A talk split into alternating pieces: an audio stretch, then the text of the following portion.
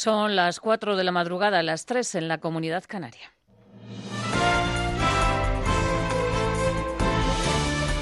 Noticias en Onda Cero. Buenas noches. La principal organización independentista, la ANC, agrava la crisis en Cataluña y amenaza con retirar el apoyo al gobierno de Quim Torra si antes del día 21 de diciembre Torra no fija una estrategia para hacer efectiva la implantación de la República. Además, la ANC amenaza a Torra con convocar manifestaciones multitudinarias para obligar a convocar elecciones. Lo decía la presidenta Elisa Polucci. Que fijen antes del 21 de diciembre una única y nítida estrategia de gobierno para la implantación de la República Catalana. Desde Ciudadanos, Inés Arrimadas constata que el independentismo está roto. En declaraciones a las esta noche, Arrimadas ha vuelto a pedir al Gobierno que aplique el artículo 155. Dice la líder de Ciudadanos que Torra está muy subidito y acusa a Pedro Sánchez de dar oxígeno a los independentistas que están muy subiditos. Es decir, el Gobierno de la Generalitat, justo después de que animara a apretar a los comandos separatistas después de cometer actos violentos, justo después de haber dicho que no va a cumplir las sentencias, está tan subidito, está tan tranquilo que sale a dar un ultimátum al presidente del gobierno. Yo creo que esto es una muestra clarísima de la debilidad del gobierno de Sánchez y que la única cosa que tiene ahora mismo el separatismo que les hace estar un poquito eh, vivos políticamente, por ejemplo, un balón de oxígeno, ¿no? Yo digo muchas veces, es precisamente que el gobierno de España depende del señor Torra, del señor Rufián y de Bildu. El Partido Socialista no ve motivos concretos para aplicar el 155 y aunque el Gobierno ha endurecido el tono contra Quinto, revisando que actuarán en consecuencia si se vulnera la ley, el portavoz socialista en el Senado, Ander Gil, carga contra Ciudadanos y contra el Partido Popular. Les acusa de deslealtad. Que se comportaran con lealtad al Estado y que se comportaran con lealtad al Gobierno. Porque la deslealtad que están practicando con el asunto de Cataluña, con este gobierno del presidente Sánchez, es solo un balón de oxígeno para esa parte más radical del independentismo que necesita haber alimentado su discurso victimista para seguir, para seguir, eh, para seguir creciendo. Y mientras el Partido Popular ha pedido la comparecencia del ministro del Interior, Fernando Grande Marlasca, en el Congreso de los Diputados para que explique el trato de favor que están recibiendo en la cárcel los políticos independentistas. El Ministerio insiste que la competencia de prisiones corresponde a la Generalitat, pero el secretario general Teodoro González Ejía también insiste en pedir explicaciones. Señor Sánchez va a tener que explicar a través de su ministro del Interior, vamos a pedir su comparecencia en el Congreso de los Diputados para que explique si está aplicando beneficios penitenciarios como contrapartida al pacto con los independentistas que le llevó a ser presidente del gobierno. Es una vergüenza y vamos a exigir explicaciones y vamos a ir hasta el final. En Estados Unidos, la policía ha detenido esta madrugada 164 personas que han participado en las protestas en contra de la toma de posesión de Brett Kavanaugh como, el juez como, juez del Tribunal Supremo. Las protestas se han concentrado junto al Capitolio y junto al Tribunal Supremo. La policía considera que estas manifestaciones eran ilegales y se les ha detenido por perturbación del orden público. Kavanaugh ha tomado posesión esta pasada noche, está acusado de abusos sexuales por parte de tres mujeres y desde hoy ocupa un puesto que va a ser vitalicio. Los demócratas dicen que no merece el cargo. El juez Kavanaugh no merece el puesto porque cree que los presidentes no deben ser investigados mientras ocupan su cargo, contradiciendo nuestro principio fundamental de que nadie está por encima de la ley. Consternación en Girona ante el nuevo caso de violencia doméstica. Un hombre de 53 años asesinado a su esposa de un disparo en plena calle en Girona. El agresor también ha herido de gravedad a la hija al atropellarla cuando trataba de huir del lugar y después se ha ahorcado. El homicidio tiene varias denuncias previas y una orden de alejamiento. Y sepan también que Salvamento Marítimo ha rescatado a 450 inmigrantes en la isla de Alborán.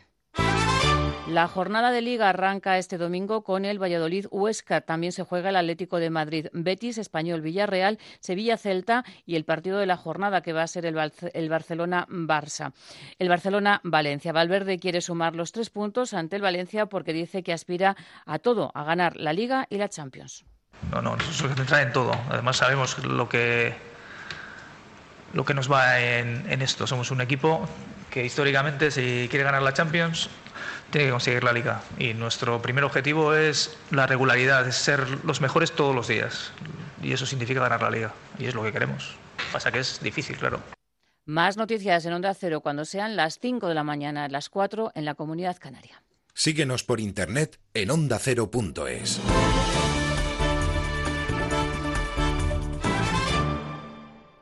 Este domingo vive el deporte en Radio Estadio.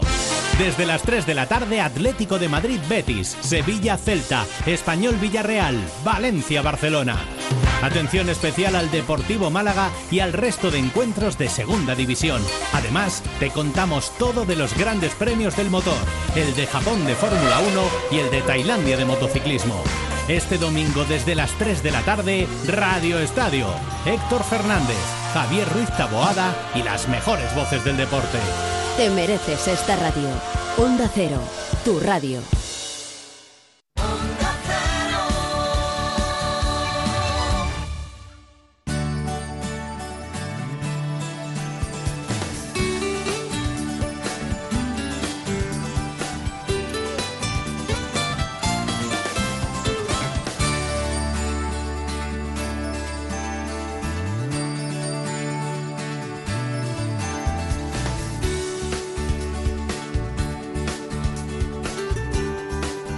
En buenas manos.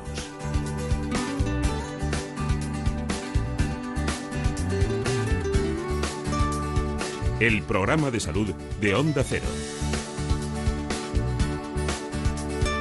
Dirige y presenta el doctor Bartolomé Beltrán.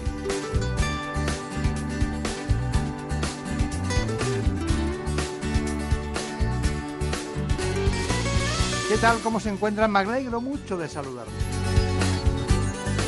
Y efectivamente vamos a hablar, como siempre, de salud. Lo hacemos en la realización con Daniel Solís. En la producción, como siempre, Marta López Llorente. Espero que ustedes, en esta mañana apacible y tranquila, donde emergen algunas cuestiones que a veces nos recuerdan otros tiempos, vamos a hablar de algo muy innovador. En primer lugar, lo haremos de los probióticos. Luego de la enfermedad inflamatoria intestinal, la enfermedad de Crohn y la colitis ulcerosa. En buenas manos. El programa de salud de Onda Cero. Dirige y presenta el doctor Bartolomé Beltrán.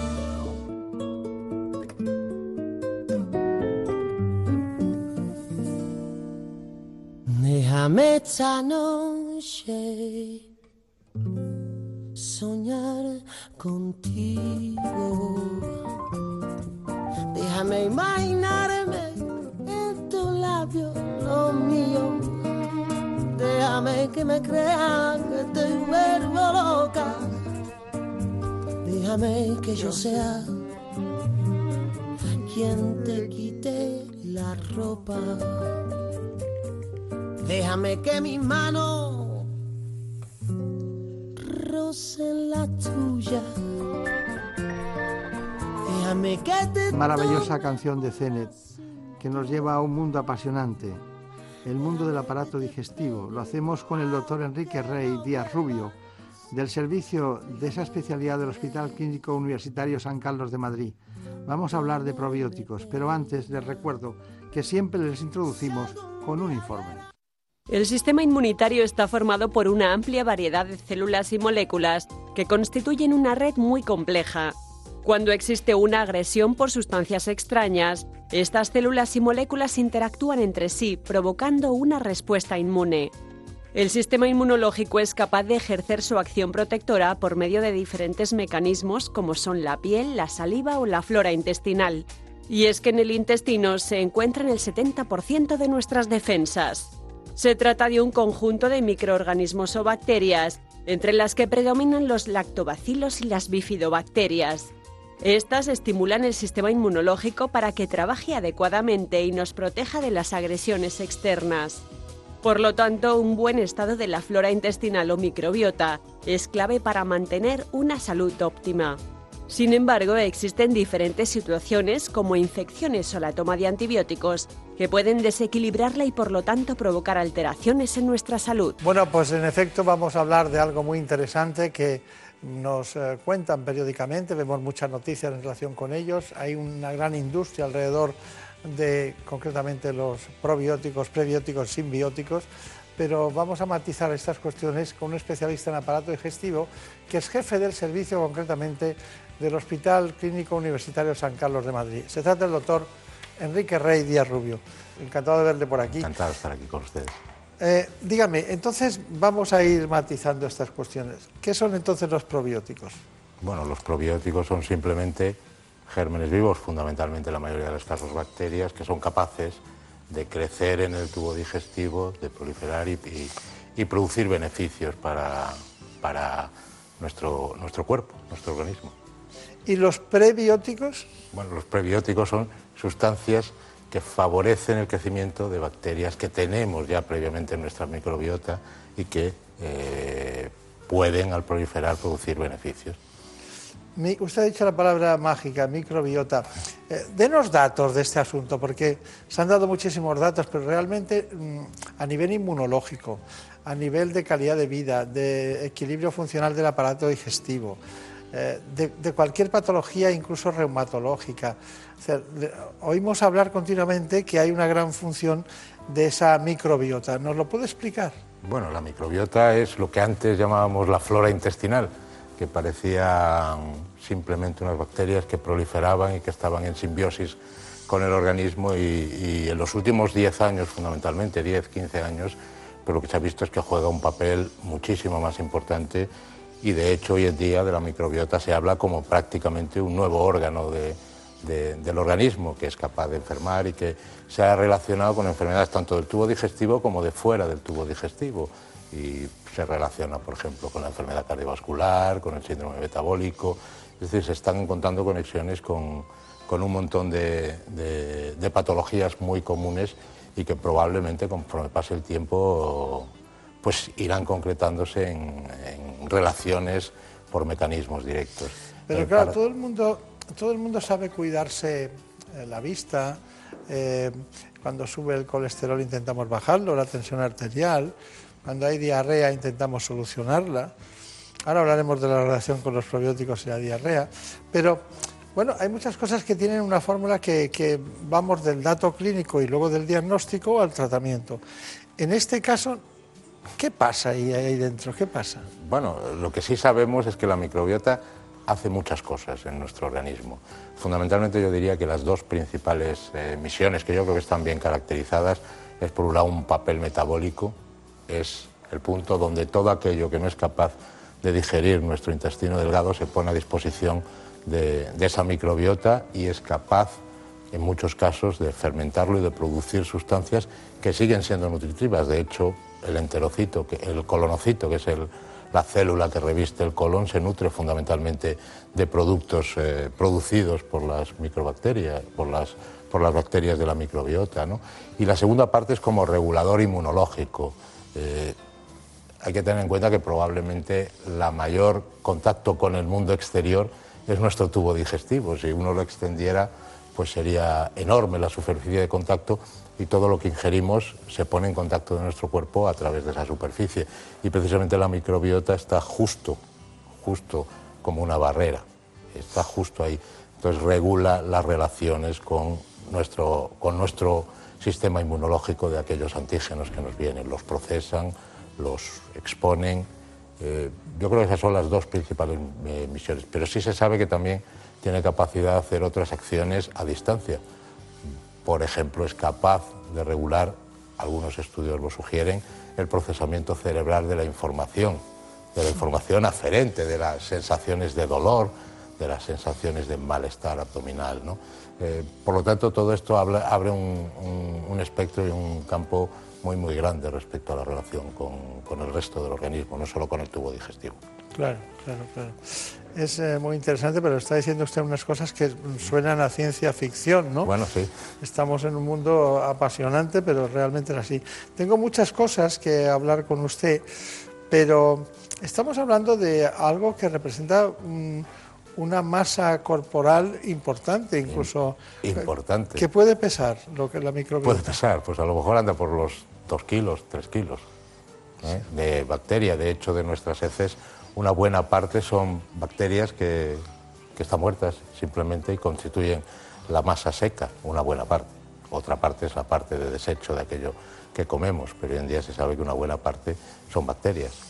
O sea, que muchas sustancias que no absorbemos bien o absorbemos parcialmente pueden estar en relación con una microbiota ideal, ¿no? Ideal, exacto. ¿eh? Es decir, parte de nuestra alimentación determina la microbiota que tenemos, porque en el fondo la microbiota se nutre de los alimentos que tomamos. Si tomamos un tipo de alimento se promueve un tipo de microbiota, si tomamos otro tipo de alimento se promueve otro tipo de microbiota. Claro. Todo esto empezó ¿no? con aquel estudio de, de Metcalfe, ¿no? Sí, el Instituto Pasteur. Ha, ha, pasado ya casi 100 años, ¿no? Sí, bueno, ha tenido un periodo donde no ha habido demasiados avances porque, bueno, no se ha tenido demasiado en cuenta la flora intestinal, lo que entonces se llamaba flora intestinal, pero en los últimos, ya digo, aproximadamente 10, 15 años ha adquirido una, una, importancia, se han ido viendo cada vez más relaciones, no solo, ya digo, con enfermedades digestivas, sino con, con otro tipo de enfermedades. Y yo creo que fundamentalmente viene dado por nuestra capacidad para estudiar la microbiota ahora mismo. Eh, antes se estudiaba a base de cultivos que son engorrosos, son complicados, y ahora se pueden utilizar sondas de, de DNA por PCR, se pueden tipificar perfectamente la, la, composición de la flora bacteriana. Es cierto que es, eh, que es caro, pero, pero, se puede hacer y de hecho se hace. Eh, y para estudios de investigación, por supuesto que este es el mecanismo y lo que hace avanzar claro. el conocimiento. Claro. Bueno, en realidad estamos hablando con el doctor eh, Enrique Rey Díaz Rubio, es jefe de servicio de aparato digestivo del Hospital Clínico San Carlos, un hospital universitario de Madrid, pero claro, eh, él está matizando cuestiones y está, es especialista en digestivo, por tanto, tengan en cuenta ustedes este dato, estamos hablando en conjunto de cuestiones que desbordan el ámbito del aparato digestivo en sus consecuencias y sobre todo en, en las últimas investigaciones que ha matizado él ¿no? a nivel cerebral o reacciones de distintas partes del organismo o acerbación de, de, patologías o enfermedades como consecuencia de la microbiota. Bueno, doctor, doctor Rey, eh, ¿le han hecho muchas bromas con su apellido? Bueno, algunas siempre hay. Algunas siempre hay, ¿no? Usted hizo un trabajo, incluso recuerdo un libro sobre este asunto, ¿no? Bueno, hicimos una monografía en, hace ya años. Eh, eh, bueno, ha cambiado mucho las cosas desde, desde ese momento. Yeah. Ahora mismo yo creo que el conocimiento de la microbiota ha avanzado considerablemente, considerablemente. Tengo muchas preguntas que hacerle, pero bueno, hay una que es el mecanismo de acción de los micro, de, la, de, la, de los de los probióticos, ¿no? ¿Cómo, ¿Cómo es el mecanismo de acción? ¿Tenemos bueno, algún dato? Pues, a ver si se puede divulgar. Es una buena pregunta. Yo creo que lo primero que habría que hacer con, con los probióticos es precisar que el término probiótico es un término muy, muy genérico. ¿eh? Lo que hace es englobar un tipo de, un grupo de, gérmenes. Lo importante hoy en día, yo creo, y sobre todo para que podamos avanzar en el conocimiento, es considerar que en realidad hay cepas concretas, cepas específicas de bacterias que son las que ejercen una acción y buscar los mecanismos de acción de cada una de esas cepas. Y sí se conocen fundamentalmente en la mayoría de los, eh, de los estudios, la mayoría de las cepas de los que se conocen mecanismos de acción actúan por mecanismos inmunológicos, lo que son es reguladores de la, la, la reacción inmune que tiene el cuerpo, bien disminuyendo, disminuyendo la producción de determinadas interleucinas, bien modificando cómo funcionan determinadas células inmunes en la, en la mucosa, en la pared del colon. Yo creo que ese es el mecanismo fundamental. Luego hay otras, eh, otros mecanismos que son fundamentalmente metabólicos y que sean capaces de desdoblar determinadas, eh, determinadas sustancias que pueden producir efectos nocivos, pero yo creo que si tuviéramos que decir un mecanismo que es el predominante de los estudios, es el mecanismo inmunológico. Bueno, eh, pero hay una cosa que es muy molesta, que son las diarreas, doctor Rey. Las diarreas. Entonces, la pregunta sería, tratamiento de la diarrea aguda eh, en relación con los probióticos.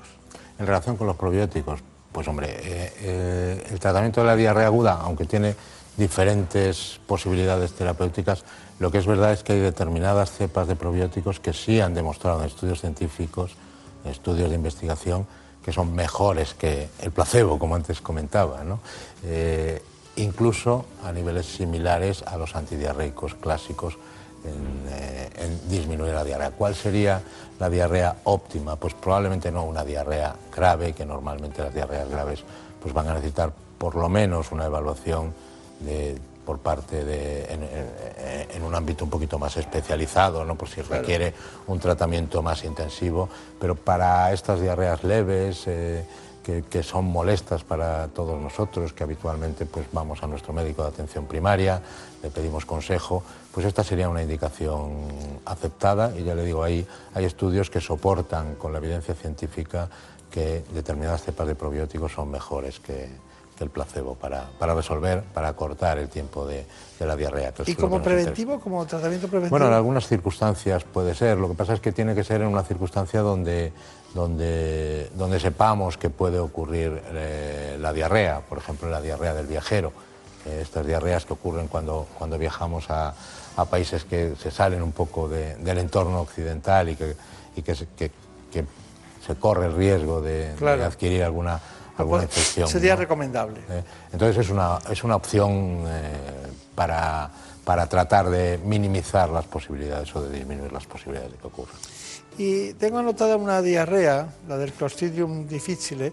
Usted, eh, para no solo, no solo la, el tratamiento, sino la prevención pura. Eso sí lo ve usted importante. Bueno, vamos a ver, la diarrea por Clostridium difficile en algunos casos es la típica diarrea asociada a antibióticos que habitualmente suele estar producida por el Clostridium difficile.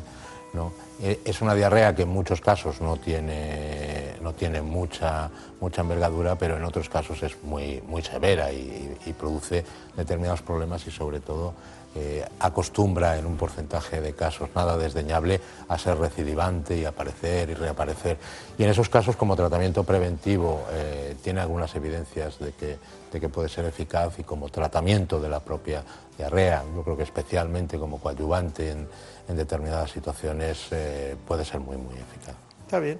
Bueno, nosotros también hemos trabajado este asunto eh, para que conozcan más en profundidad la microbiota y concretamente los probióticos, como hemos diciendo desde el principio. También tenemos esta información que hemos preparado con nuestra documentación propia. El buen estado de la flora intestinal es fundamental para que el sistema inmunológico trabaje adecuadamente y nos proteja de las agresiones externas.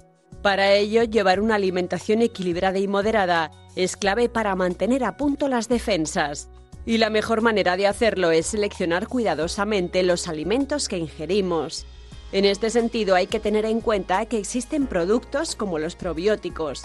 Se definen como microorganismos vivos que benefician la salud cuando se administran en cantidades adecuadas. Algunas de estas bacterias han sido tradicionalmente utilizadas para la fermentación y conservación de alimentos, Dentro de este grupo de productos están los yogures, el kéfir o el chucrut. Además, en los últimos años, la industria farmacéutica trabaja en la formulación de suplementos recomendados principalmente para mejorar la salud del aparato digestivo. Son capaces de regular el tránsito intestinal y normalizar la microbiota que por diferentes motivos se ha visto alterada. Bueno, eh, esta información eh, recuerdo que estuvimos hablando con usted para llevarla a cabo eh, pero a nosotros nos interesa mucho la, patología, ¿no? los pacientes, lo que llegan. Hay pacientes que tienen, hemos hecho un programa al respecto, enfermedad inflamatoria intestinal. Me gustaría que nos dijera relación posible entre esa patología y el tratamiento con, con probióticos. Bueno, el tratamiento de la enfermedad inflamatoria intestinal es complejo, tiene tiene además muy dependiente de cada paciente en concreto las indicaciones, pero probablemente una de, eh, las utilizaciones de los probióticos en, la enfermedad inflamatoria intestinal es el caso de las pouchitis, que son inflamaciones en, pacientes operados donde se deja un, reservorio que hace como de neorrecto para evitar una diarrea o para disminuir la diarrea. Y en ese caso sí que hay eh, estudios eh, científicos que demuestran que determinados probióticos sí son bastante eficaces para, para disminuir esa inflamación en, ese reservorio. Claro. Bueno, hay una, hay una patología que para poder decir que alguien la tiene, eh, hay que hacer una colonoscopia y descartar que haya otras, ¿no? Me refiero a algo que es muy frecuente en nuestro tiempo, que es la, lo que es el colon irritable, ¿no? Que debe ser la causa más frecuente de consulta en digestivo o de las más frecuentes, ¿no? Sin duda, la más frecuente. La más frecuente, ¿no? Sin duda. ¿Y por qué se produce el colon irritable? Bueno, pues una muy buena pregunta a la que no tengo desgraciadamente eh, respuesta, pero tampoco lo tiene la literatura científica. ¿no? Eh, probablemente en algún momento se llegará a tener eh, respuesta. Hoy en día lo que sí se sabe es que están alteradas la sensibilidad, la motilidad del tubo digestivo, que probablemente esto se deba bueno, pues a sutiles alteraciones eh, del sistema inflamatorio, de, microinflamación de la, de la mucosa y que probablemente o posiblemente esta microinflamación o esta mínima inflamación eh, esté relacionada pues, con la interacción con lo que hay dentro de la luz intestinal, bacterias, antígenos que comemos, eh, eh ácidos biliares, todo aquello que está en el tubo digestivo. Es una cadena y precisar exactamente qué es lo que falla ahora mismo eh, es, eh, es lo que se persigue. Claro, no me extraña. Pero ¿y la relación entre probióticos y, colon irritable? ¿Usted la aconseja? Bueno, eh, como tratamiento. Bueno, estamos terminando ahora mismo una, una, revisión de toda la literatura al respecto, de todos los estudios que se han hecho con probióticos. Lo cierto es que hay determinados cepas de probióticos, tanto cepas individuales como alguna eh, de mezcla, que sí demuestran científicamente que son eh, superiores al placebo para mejorar los síntomas en pacientes con síndrome de intestino irritable.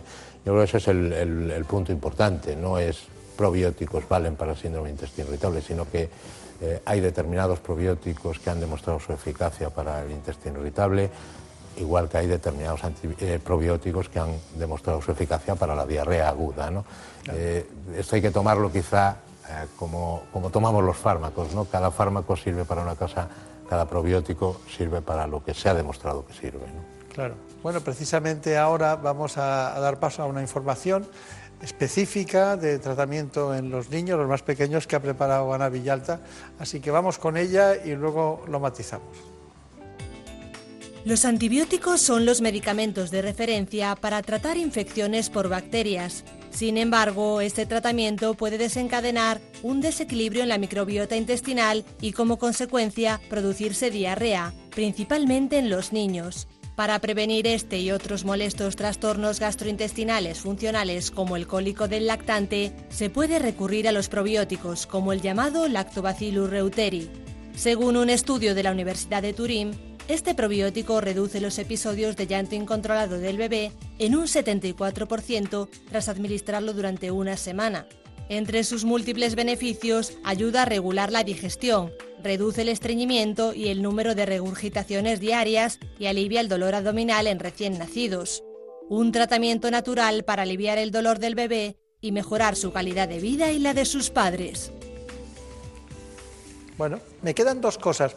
Relación entre patología hepática, eh, grasa pero no alcohólica, ¿también sirven los probióticos? Bueno, yo creo que todavía está mucho camino que recorrer, pero sí hay algunos indicios de que, de que puede ser útil en la enfermedad grasa, y la enfermedad grasa no es nada más que la expresión en el hígado del síndrome metabólico. Yo creo que eh, esto nos queda mucho eh, en el futuro, pero sí hay indicios de que, de que pudiera ser útil eh, en el futuro para esto. A ver que hablar con el doctor López Ferré y algunos otros que están ahí siempre con el endotelio, el síndrome metabólico, ¿no? Sí, Esas cosas. Compañero suyo, por cierto. Sí, también. Bueno, pues nos queda una matización. concluya usted como considere oportuno para que nos sitúe en qué, qué podemos hacer, si tenemos esperanza, no las tenemos, si de momento estamos en el buen camino, si va todo bien, si es necesario llevar una dieta continuada en eh, determinados productos que, eh, que sean probióticos, diríamos, más generales para cuidar la microbiota que tiene funciones que dejan muy impresionados a todos. Yo creo que para concluir, eh, con respecto a la microbiota, lo primero que deberíamos pensar es que nosotros mismos debemos cuidarla. ¿eh? y básicamente la manera de cuidar nuestra microbiota es con la alimentación. Eh, una alimentación adecuada mantiene una microbiota adecuada y constante ¿Qué recomendación respecto a la dieta? Yo creo que disponemos de la mejor dieta, que es la dieta mediterránea. Seguir una dieta mediterránea, en principio, por no complicar demasiado las cosas, es lo que, lo que se recomendaría generalmente para, para, para poder mantener nuestro microbiota en buen estado de salud. Y con respecto a los, eh, a los probióticos, lo que, o la microbiota y su función en, la enfermedad, yo diría que es uno de los grandes retos científicos para, para los próximos años. Esperemos que solo sean años y y no sean décadas, porque la verdad es que las relaciones que se están viendo en, en estudios puntuales son con muchas de las enfermedades que hoy en día pues, son eh, relevantes desde el punto de vista de la sociedad y probablemente el ser capaz de llegar a esa relación nos va a dar el papel real de la microbiota en, la etiología, en las causas de las enfermedades. Por lo tanto, yo creo que invertir en investigación en, microbiota es invertir en salud eh, de cara al futuro. Y con respecto a los probióticos, yo creo que lo que deberíamos es ir modificando un poco el pensamiento de que los probióticos, aunque no son fármacos, sino son suplementos alimenticios, lo que es verdad es que se producen diferentes cepas de probióticos, que cada probiótico, para cada una de las indicaciones, debe ser evaluado científicamente y demostrado que funciona, que realmente sirve, porque esto le da la garantía al, al, que lo utiliza de que primero le están vendiendo algo que realmente es útil y lo está tomando realmente para que sea útil y no simplemente un placebo, como comentaba al principio. ¿no? Pues que sepa que todas las preguntas que le hemos hecho están eh, matizadas en, los contenidos de probióticos y prebióticos, una guía mundial de la Organización Mundial de Gastroenterología que eh, son, hicieron este informe. Bueno, pues muchas gracias, ha sido un placer, que tenga mucha suerte. Recuerdos a los compañeros y aquí hablamos del páncreas, del hígado, del colon eh, hablamos del tiroides, pero no habíamos hablado en profundidad de la microbiota, que es ese órgano que está por definir cuáles son sus funciones finales y que es tan importante en la vida de los seres humanos. Muchas gracias, hasta pronto. Muchas gracias a ustedes. Gracias. En buenas manos. El programa de salud de Onda Cero. Dirige y presenta el doctor Bartolomé Beltrán.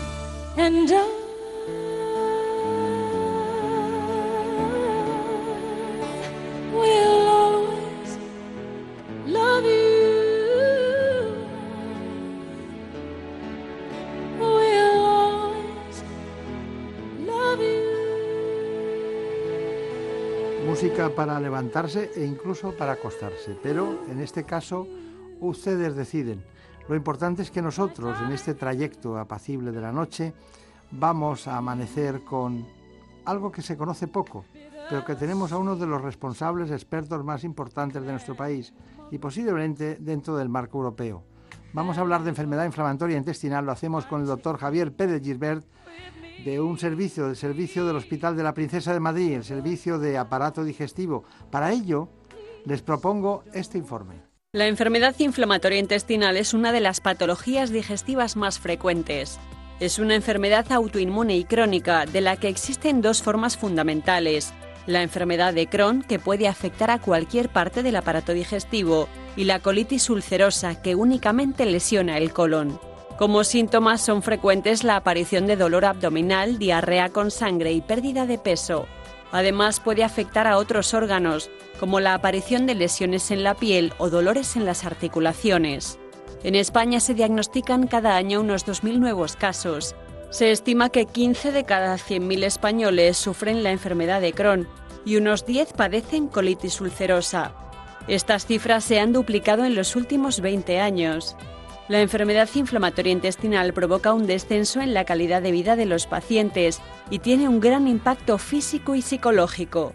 Aunque esta enfermedad es crónica e incurable, en la actualidad se dispone de fármacos que permiten que la mayoría de los pacientes pueda llevar una vida normal. Muy bien, pues vamos a hablar de la enfermedad inflamatoria intestinal con uno de los grandes expertos españoles en aparato digestivo. Trabaja en el Hospital Universitario La Princesa de Madrid y es un apasionado de su especialidad, tanto que en la reputación sanitaria que se hace concretamente apareció como uno de los diez mejores especialistas en aparato digestivo a nivel nacional. Es profesor de la Universidad Autónoma y además es especialista, como decía, del aparato digestivo de ese hospital. Eh, también es responsable de la unidad de atención integral al paciente en ese hospital. Se trata del doctor Javier Pérez Gisbert, conocido como doctor Gisbert. Bueno, eh, realmente hemos elegido un asunto en el que últimamente han sido sus celebraciones, ¿no? de esas que se hacen anualmente para eh, hablar de una enfermedad. Va evolucionando, pero estamos hablando de colitis ulcerosa y de enfermedad de Crohn y también de un grupo de pacientes que tienen colitis eh, que ustedes llaman indeterminada. ¿no? Eh, ¿Por qué? Pues porque no, es ni una ni otra, pero recuerda a ambas. ¿no? Es correcto. Correcto. Pero mm, se habla poco de la colitis indeterminada, ¿no? Se habla poco en parte porque en frecuencia es claramente inferior a la de sus eh, compañeras y hermanas, digamos, gemelas, que serían la enfermedad de Crohn y la colitis ulcerosa. La colitis indeterminada da cuenta de, como mucho, un 10% del total de la enfermedad inflamatoria intestinal y se habla poco porque es una gran desconocida, porque no sabemos muy bien si lo que representa es una mezcla entre ambas o sencillamente que por una cuestión meramente de tiempo no ha dado la cara y no ha tenido todas las características que hace que le podamos poner el sello o el cuño de una u otra. Claro. Eh, los datos son de 1939 de la enfermedad de Crohn, de, diríamos el que etiqueta la patología. 1939 en Nueva York, concretamente el doctor Burrill eh, Crohn. Pero, claro, desde 1939 en la que se etiqueta hasta nuestros días, 2018, los pacientes no han sabido lo que tenían en muchas ocasiones. Se les ha confundido con colon irritable, con determinados cánceres, con patologías de diferente tipo, inflamatorias, pero realmente es, muy dramático. ¿no? Eh, si tuviéramos que elegir, hay que tener una de las dos. ¿Cuál es la más benévola de las dos? Es una pregunta que no tiene respuesta. Quiero decir, no se pueden establecer eh, comparaciones. Cada uno tiene sus partes positivas y sus partes negativas. La enfermedad de Crohn efectivamente es una afectación o puede tener una afectación más amplia porque puede afectar desde la boca hasta el ano, por lo tanto tiene un recorrido largo y sin embargo la colitis ulcerosa únicamente afecta al colon, de modo que a las malas, si el paciente requiere una operación, se quita el colon, se hace una colectomía y el paciente queda, entre comillas, curado. Sin embargo, la enfermedad de Crohn en ese sentido no puede curarse, pero por otra parte, sin entrar en detalles, también la colitis ulcerosa tiene algunas características que son más negativas o peores que la enfermedad de Crohn. Bueno, curiosamente siempre cargamos las cintas en las patologías que afectan más a mujeres, más frecuente en En este caso es igual en hombres y mujeres. Es muy parecido. Hay estadísticas con pequeñas diferencias de predominio, ya sea de hombres, de varones o mujeres, pero como media global, en los que se llaman los metaanálisis, la, la unión de muchos estudios de forma compilada, de forma compendiada, la frecuencia es muy, muy similar. Hace poco un neurólogo le dábamos un síntoma de una paciente que tenía una cierta patología. Eh, y, al poco tiempo, nada más haciendo la historia clínica, llegó a la conclusión de que podía ser un ELA. En el caso de lo que estoy hablando con usted, ¿usted nota el paciente que puede tener una enfermedad inflamatoria una historia clínica bien hecha? Es bastante más complejo porque los síntomas en general son bastante inespecíficos, de modo que para llegar al diagnóstico se requiere no solo la parte de síntomas, sino también la realización de exploraciones, exploraciones fundamentalmente endoscópicas. Es difícil llegar al diagnóstico, por no decir imposible, si no se hacen exploraciones adicionales. Quizá en la colitis ulcerosa, que suele tener unas manifestaciones clínicas más evidentes, porque antes o después suele aparecer sangre en las deposiciones, lo que llamamos rectorragia, además de la diarrea, digamos eso puede constituir un farolillo rojo, un dato de alarma que nos obliga ir más adelante, pero en la enfermedad de Crohn muchas veces los síntomas son tan inespecíficos como puedan ser los de un síndrome de intestino irritable, los de un colon irritable que has comentado previamente. Y precisamente por eso la demora diagnóstica en la enfermedad de Crohn muchas veces es de numerosos meses desde que se sospecha el diagnóstico hasta que se llame, realmente se lleva a cabo. Bueno, de todas maneras hay algo, en común ¿no? en la sintomatología para situarnos. ¿no? Entonces, ¿qué es la enfermedad inflamatoria intestinal? Eh, lo hemos dicho, pero ¿Cuáles serían los síntomas, eh, porque usted ha diferenciado de las dos, pero cuáles serían los, síntomas que permanecen en las dos? Uno claro es la diarrea, ¿no? La diarrea es común a ambos. En el caso de la colitis ulcerosa, además de la diarrea, suele aparecer, como comentaba antes o después, la presencia de sangre en las deposiciones. Sin embargo, en la enfermedad de Crohn, además de la diarrea, lo que suele haber es dolor abdominal. Ese es el síntoma más característico. Obviamente puede haber eh, pérdida de peso, puede haber desnutrición, puede haber otros, otras manifestaciones que llamamos extraintestinales, que afectan a otros órganos o aparatos que no son el aparato digestivo, pero tienen en común, por decirlo así, la diarrea. ¿Las dos cursan con fiebre o no? Es más característico eh, la fiebre alta en los pacientes con enfermedad de Crohn. En los pacientes con colitis ulcerosa suele haber lo que denominamos febrícula, no, no llega a tener 38 eh, grados de temperatura. ¿Y la anemia y el cansancio? Más característicos también de la enfermedad de Crohn. Como decíamos, la enfermedad de Crohn es una ah, enfermedad que puede afectar de forma más extensa al tubo digestivo, desde la boca al ano, y por tanto tiene más recorrido y más afectación en el intestino delgado, que es donde se absorbe precisamente el hierro. Claro. Y dígame, a veces eh, los pacientes se alarman porque tienen una fístula con enfermedad de Crohn, ¿no? Eh, ¿son, son, son, frecuentes en todos eh, o prácticamente acaban todos con fístulas? No, pero son frecuentes. Aproximadamente un tercio de los pacientes con enfermedad de Crohn desarrollarán fístulas que habitualmente son en la zona anal, en la zona perianal que llamamos. Una de las diferencias precisamente entre Crohn y colitis es que la enfermedad de Crohn es una enfermedad transmural y por tanto afecta a todas las capas del intestino delgado y como consecuencia de ello se pueden producir esas fístulas. En cambio, en la colitis ulcerosa la afectación es solo superficial, de la última capa, de la capa más superficial que tapiza el, intestino, el colon. Claro. Bueno, fístulas. Eh, ¿cuántas, eh, ¿Cuántos pacientes que tienen fístulas acaban con una perforación? Las fístulas hay dos tipos, fístulas intestinales fundamentalmente y fístulas perianales. Las que comentábamos antes son fístulas perianales, mm. que no tienen tendencia a la perforación, lo que tienen tendencias a la supuración y que afectan de una forma muy notable a la calidad de vida. Claro, seguro, seguro. Y, dígame, ¿en ese tipo de pacientes hay eh, carencias nutricionales? Es frecuente que haya carencias nutricionales y esta es una pregunta que nos hemos planteado. Hicimos un estudio reciente con un número muy elevado de de pacientes que participaron en el estudio y la conclusión fundamental para ir al grano es que las carencias nutricionales eran frecuentes, pero el motivo más frecuente de malnutrición o de desnutrición era precisamente la autoimposición del propio paciente de restricciones dietéticas que no están justificadas.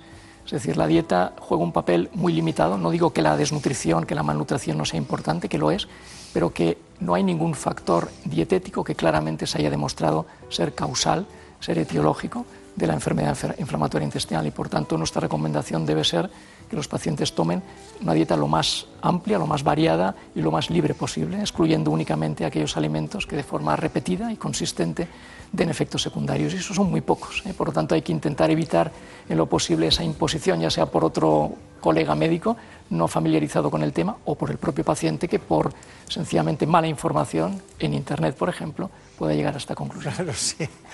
Internet ha hecho una precisión. Nos hemos dado cuenta que ha dicho Internet, ¿no? Eh, bueno, porque el paciente empoderado es un paciente que no todos los pacientes tienen la misma cultura para la interpretación de las... Y luego, luego viene la cultura médica y luego viene el que eh, nos alarma cualquier cosa que roce periféricamente a la, patología que tenemos y entonces nos alarmamos. ¿no? Pero dígame una cosa, ¿el tabaco en cuál es más perjudicial, la colitis ulcerosa o, la enfermedad de Crohn? El tabaco tiene una influencia claramente dicotómica y es muy perjudicial en la enfermedad de Crohn y podría incluso ser un factor protector como excepción a la regla en la colitis ulcerosa.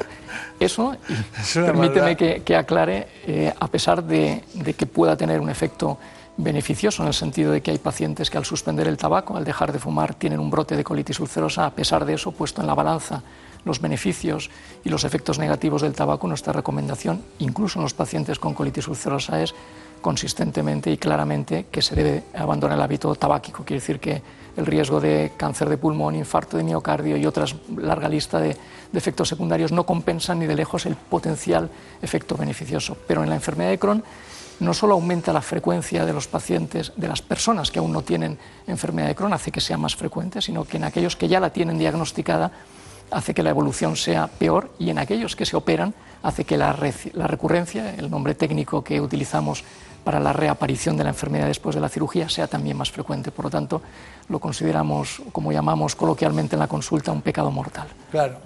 Bueno, pero usted lo dice todo con una sabiduría y un conocimiento propio no solo de del estudio, del estudio que ya usted y yo sabemos que el manual sirve, pero lo que sirve es la experiencia clínica. ¿no? Y, y los, para los pacientes es difícil, es muy difícil este tema, ¿no?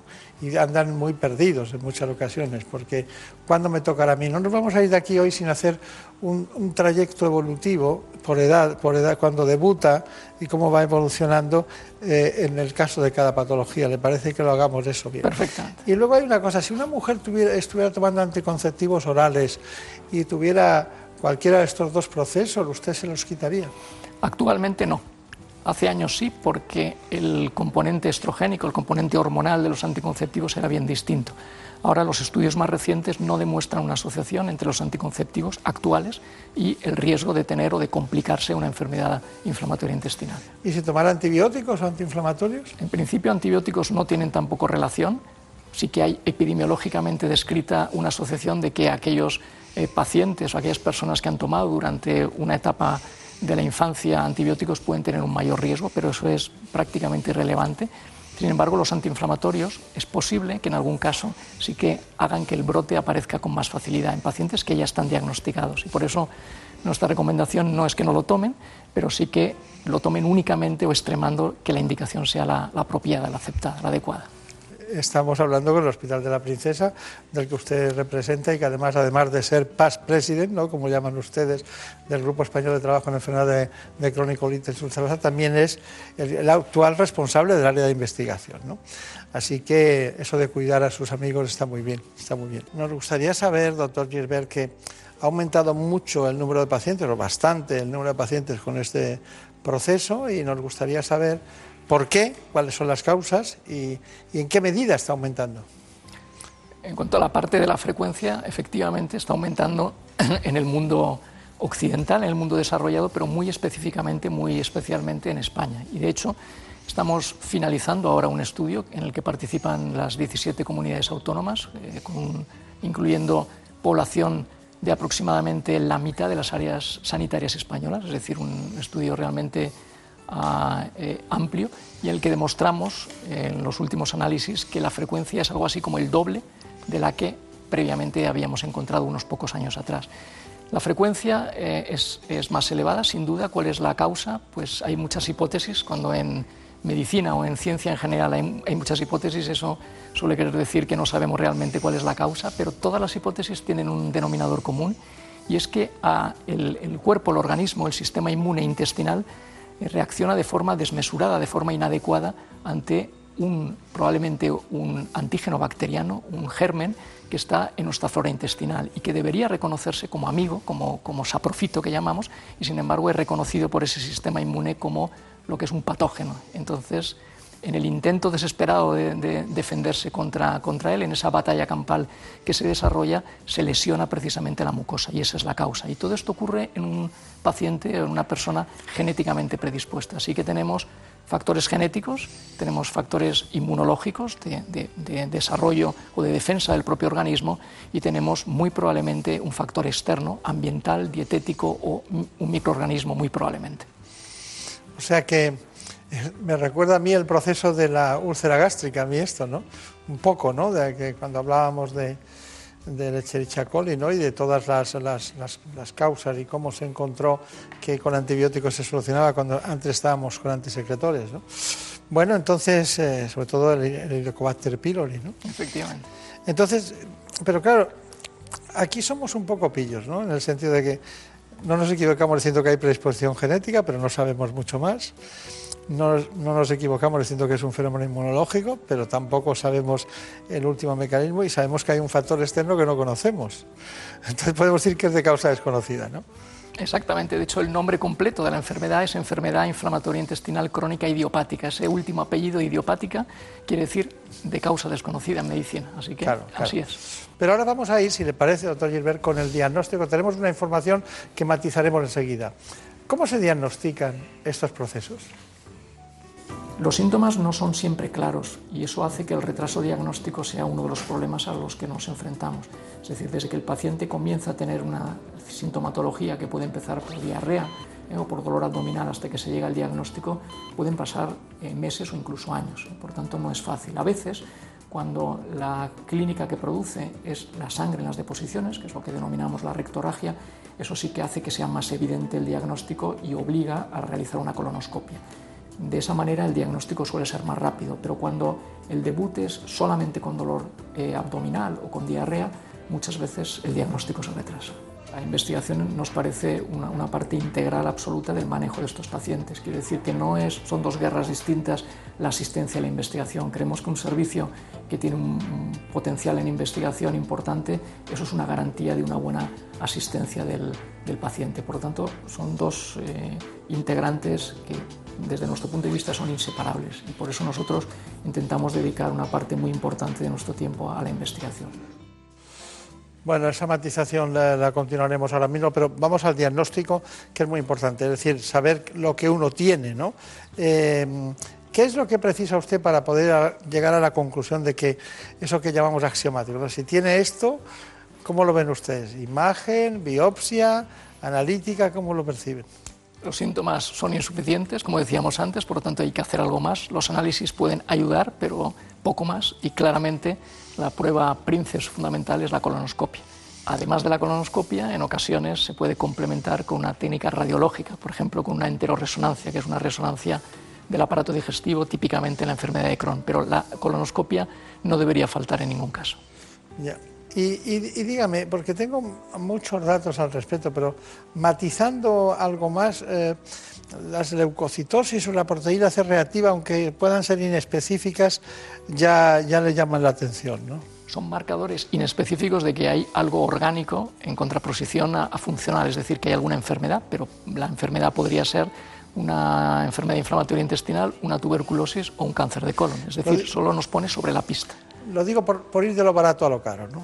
porque también hay que proteger el sistema, ¿no? Pero luego, desde luego, la endoscopia, o sea, la colonoscopia y biopsia eh, a, continuación, eso sería definitivo, ¿no? Sin duda. Bueno, eh, es muy curioso, pero también hemos visto la gran agresividad que tienen estas patologías, la colitis ulcerosa y la enfermedad de Crohn, con los niños. Veamos esta información que también nosotros hemos preparado. Se estima que en España hay más de 150.000 personas con enfermedad inflamatoria intestinal y un 25% de los pacientes inician el proceso inflamatorio antes de los 20 años. Esta patología es especialmente difícil y compleja para niños y niñas, ya que afecta a su desarrollo físico y social. Y es que más de un tercio de las personas diagnosticadas durante la infancia sufre un retraso de crecimiento, en el caso de la enfermedad de Crohn, según los expertos, cuando aparece durante la infancia puede ser más agresiva y difícil de controlar que cuando se diagnostica en adultos. Además, no solo afecta al paciente, sino que puede desestabilizar la vida familiar.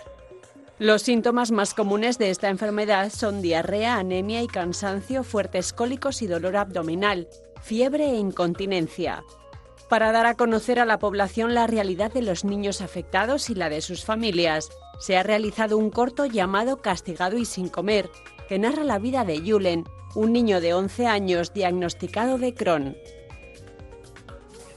Bueno, doctor Gisbert, entonces, eh, eh, dígame, eh, dentro del proceso evolutivo, ¿cómo, serían, cómo evoluciona desde que debuta una patología de este tipo de esta enfermedad hasta que, digamos, estamos ya en, un trayecto final, ¿no? Porque yo he visto pacientes que, como les cursa brotes, ¿no? Tienen momentos muy malos, pero que van aguantando el tirón. Pues la evolución lamentablemente es impredecible. Hay pacientes que debutan con una agresividad que lleva a requerir una cirugía desde el principio, otros pacientes que tienen un brote y no vuelven a tener un brote más jamás en su vida. lo que estamos, una parte de los estudios van dirigidos precisamente a determinar qué pacientes requieren un seguimiento más estricto, un tratamiento más agresivo desde el principio, pero no sabemos realmente cómo predecir esta, evolución. Típicamente la enfermedad inflamatoria cursa con brotes de actividad y con episodios que llamamos de remisión, ¿eh? de adormecimiento de la enfermedad, pero no sabemos predecirlos con antelación. Y, respecto a las edades de, cuando debuta y cuando diríamos estamos, la calidad de vida y la esperanza de vida de estos pacientes cambia. La esperanza de vida no está alterada, es decir, la mortalidad es la misma que la de la población general, pero la calidad de vida está afectada de una forma muy importante.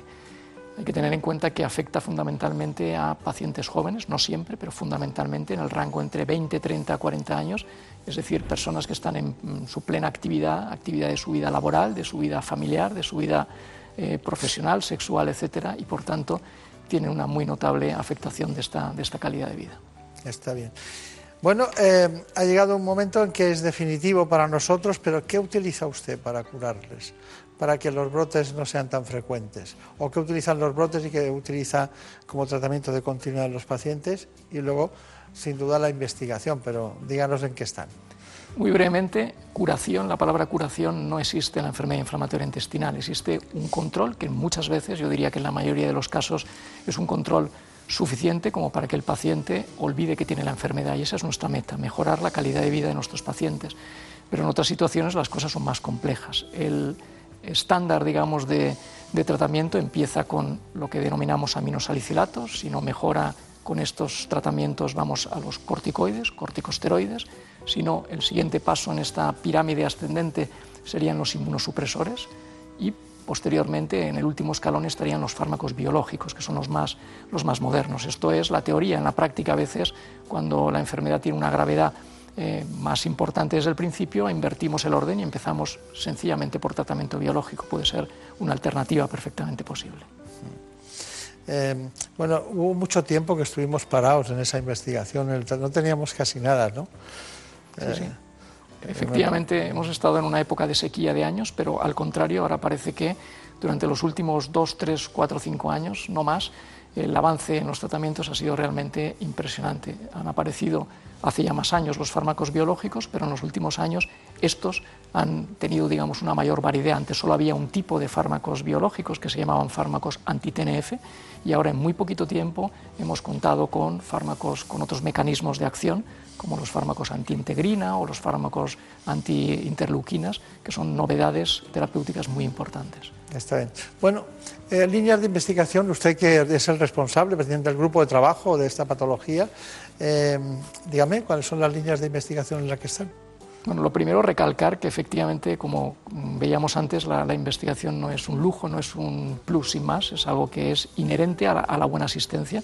Y yo siempre digo que, que si me tuviera que poner en manos de, algún especialista en otra patología distinta, que no fuera la, digestiva, obviamente buscaría una persona que estuviera realmente acostumbrada y fundamentalmente que hubiera investigado, porque eso es una garantía de que la asistencia va a ser buena. Eso no quiere decir que en el 100% de los casos esto ocurra. Eh, por supuesto que hay magníficos médicos que no han investigado en su vida y son estupendos profesionales, pero globalmente un servicio, una unidad eh, que investiga es una garantía de que la prestación asistencial será mayor. Entonces en GTQ lo que tenemos es la filosofía de hacer investigación independiente. La investigación de la industria es muy importante, pero hay investigación que no tendrá, digamos, beneficio comercial y nunca será soportada ni apoyada por la industria. En la industria. Eso es nuestra especialidad, el buscar cosas que importan a los pacientes, investigar sobre ellas, darles buena difusión y docencia a los propios colegas médicos y a nosotros mismos, que los pacientes lo conozcan y luego revertir esa investigación en un beneficio para el paciente y cerrar ese círculo.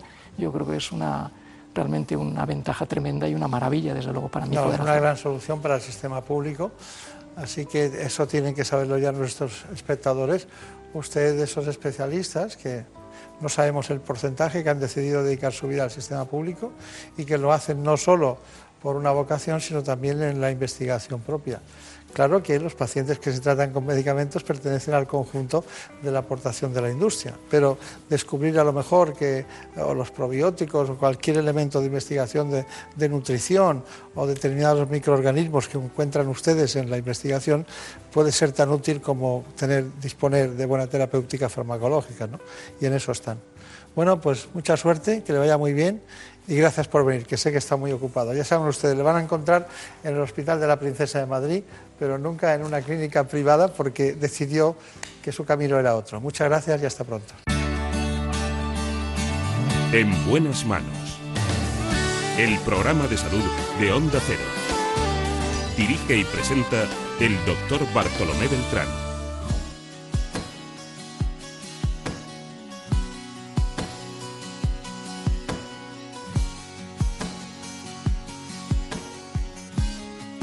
Ha llegado el momento de que ustedes conozcan las noticias que se han producido en España y en el mundo en la última hora.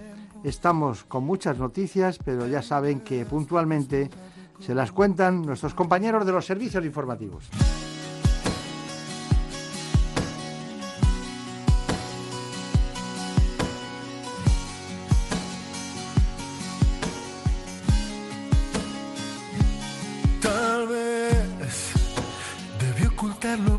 Tiempo. Tal vez si hubiera sido más discreto, tendría como recompensa el tiempo. Son las 5 de la mañana, las 4 en la comunidad canaria.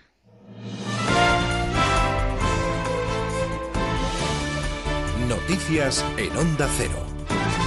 Buenos días. La cultura, la ópera y miles de barceloneses van a despedir hoy a Montserrat Caballé, a la voz única, la gran dama de la ópera que fallecía ayer a los 85 años de edad. El velatorio de la soprano se abrirá a partir de las 2 de la tarde en el tanatorio del Escort y el funeral se va a celebrar mañana lunes. Por expreso deseo de la familia no habrá capilla ardiente. Caballé no quería ser exhibida tras su muerte, pero en el liceo se ha abierto un libro de condolencias. La directora del liceo ensalzaba la personalidad de Caballé. Montserrat Caballé ha marcado este liceo, ha marcado el mundo de la ópera. Yo creo que esto es lo que hay que recordar.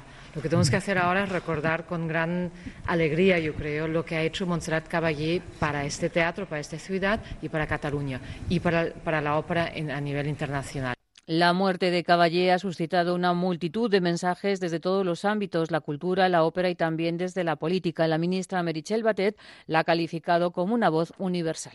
Sí que. Quería expresar un gran dolor y una gran tristeza por la muerte que hemos conocido de Montserrat Caballé, una de las grandes, una de las voces más universales seguramente, una voz que cautivaba a los melómanos, a los grandes expertos del mundo, pero que al mismo tiempo fue capaz de recuperar el bel canto del romanticismo y consiguió que la ópera se acercara a muchísima gente.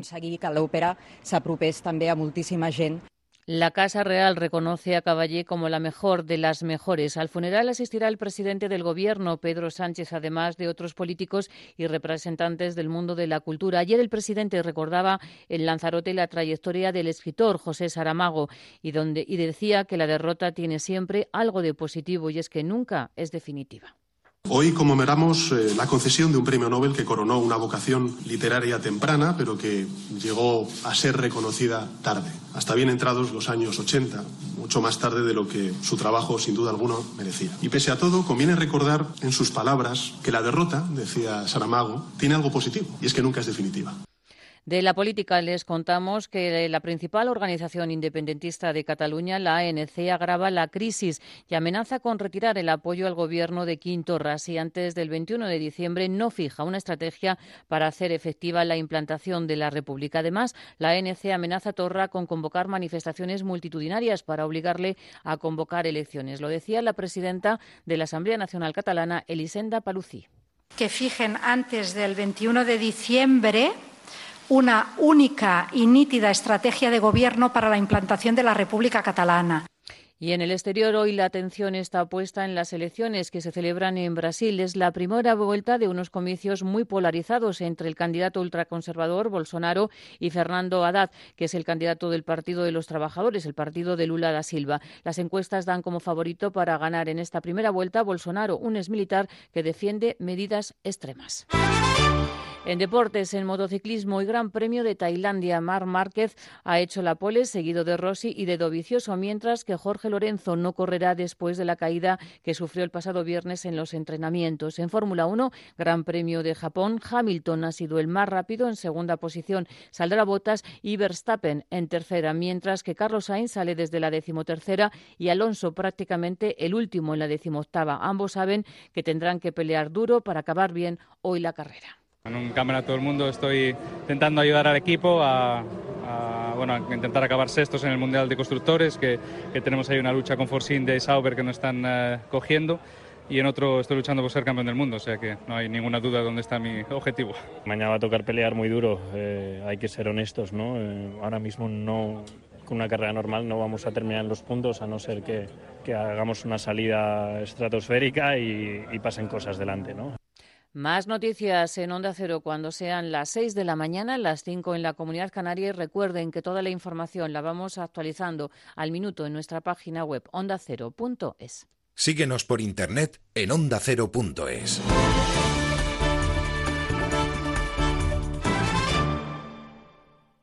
Más información, más participación, más contenido. Hay más de una razón para que prefieras ondacero.es. En Onda Cero.es Tienes la radio en directo, la actualidad y las noticias al momento. Y por supuesto, lo mejor y más destacado de cada programa, para que puedas escucharlo donde y cuando quieras. Onda Cero.es. Más y mejor. Por fin no es lunes. Abordamos la actualidad con el tono del fin de semana, con voces cercanas y gran sentido del humor. Siga Fernando Eiras. Me acuerdo de cómo empecé yo a hacer estas tonterías. Fue con una frase que dijo: Las máquinas quitanieves no han podido salir por culpa de la nieve. Nos vamos a situar en una mansión en Hollywood. Boris, me encanta que estés aquí. Bienvenido. Bienvenido. De Viviana Fernández, buenos, días. Os- América Valenzuela, buenos días. Buenos días. Buenos días. Que vuelve Marta Flitz, Salsa Flitz. Marta, buenos días. Hola, buenos días. Buenos. A su ritmo, a su manera. Alaska Olvido. ¿Qué tal? ¿Cómo estás? Buenos días. Buenos días. Por fin no es lunes. Jaime Cantizano. Sábados y domingos desde las 8 de la mañana. Y nos hemos reído mucho ¿eh? este fin de semana. es verdad. Te mereces esta radio. Onda Cero, tu radio.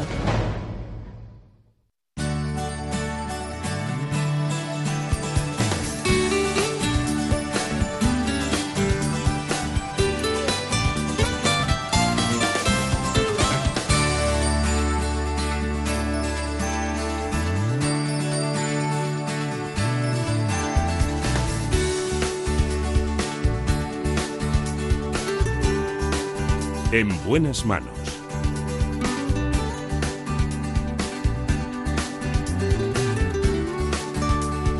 El programa de salud de Onda Cero. Dirige y presenta el doctor Bartolomé Beltrán. Ya saben ustedes que para nosotros es muy importante que conozcan todo aquello que se ha producido en el ámbito de la salud en los últimos tiempos, los avances, pero sobre todo nos interesa, más que cualquier otra cosa, ver las cosas claras. Por eso vamos a ir ahora con un asunto que a mí me preocupa y es el envejecimiento. Y es que no conseguimos controlar el envejecimiento. Hoy nos va a acompañar para eso un gran especialista. En buenas manos. El programa de salud de Onda Cero. Está con nosotros el doctor Iván Moreno.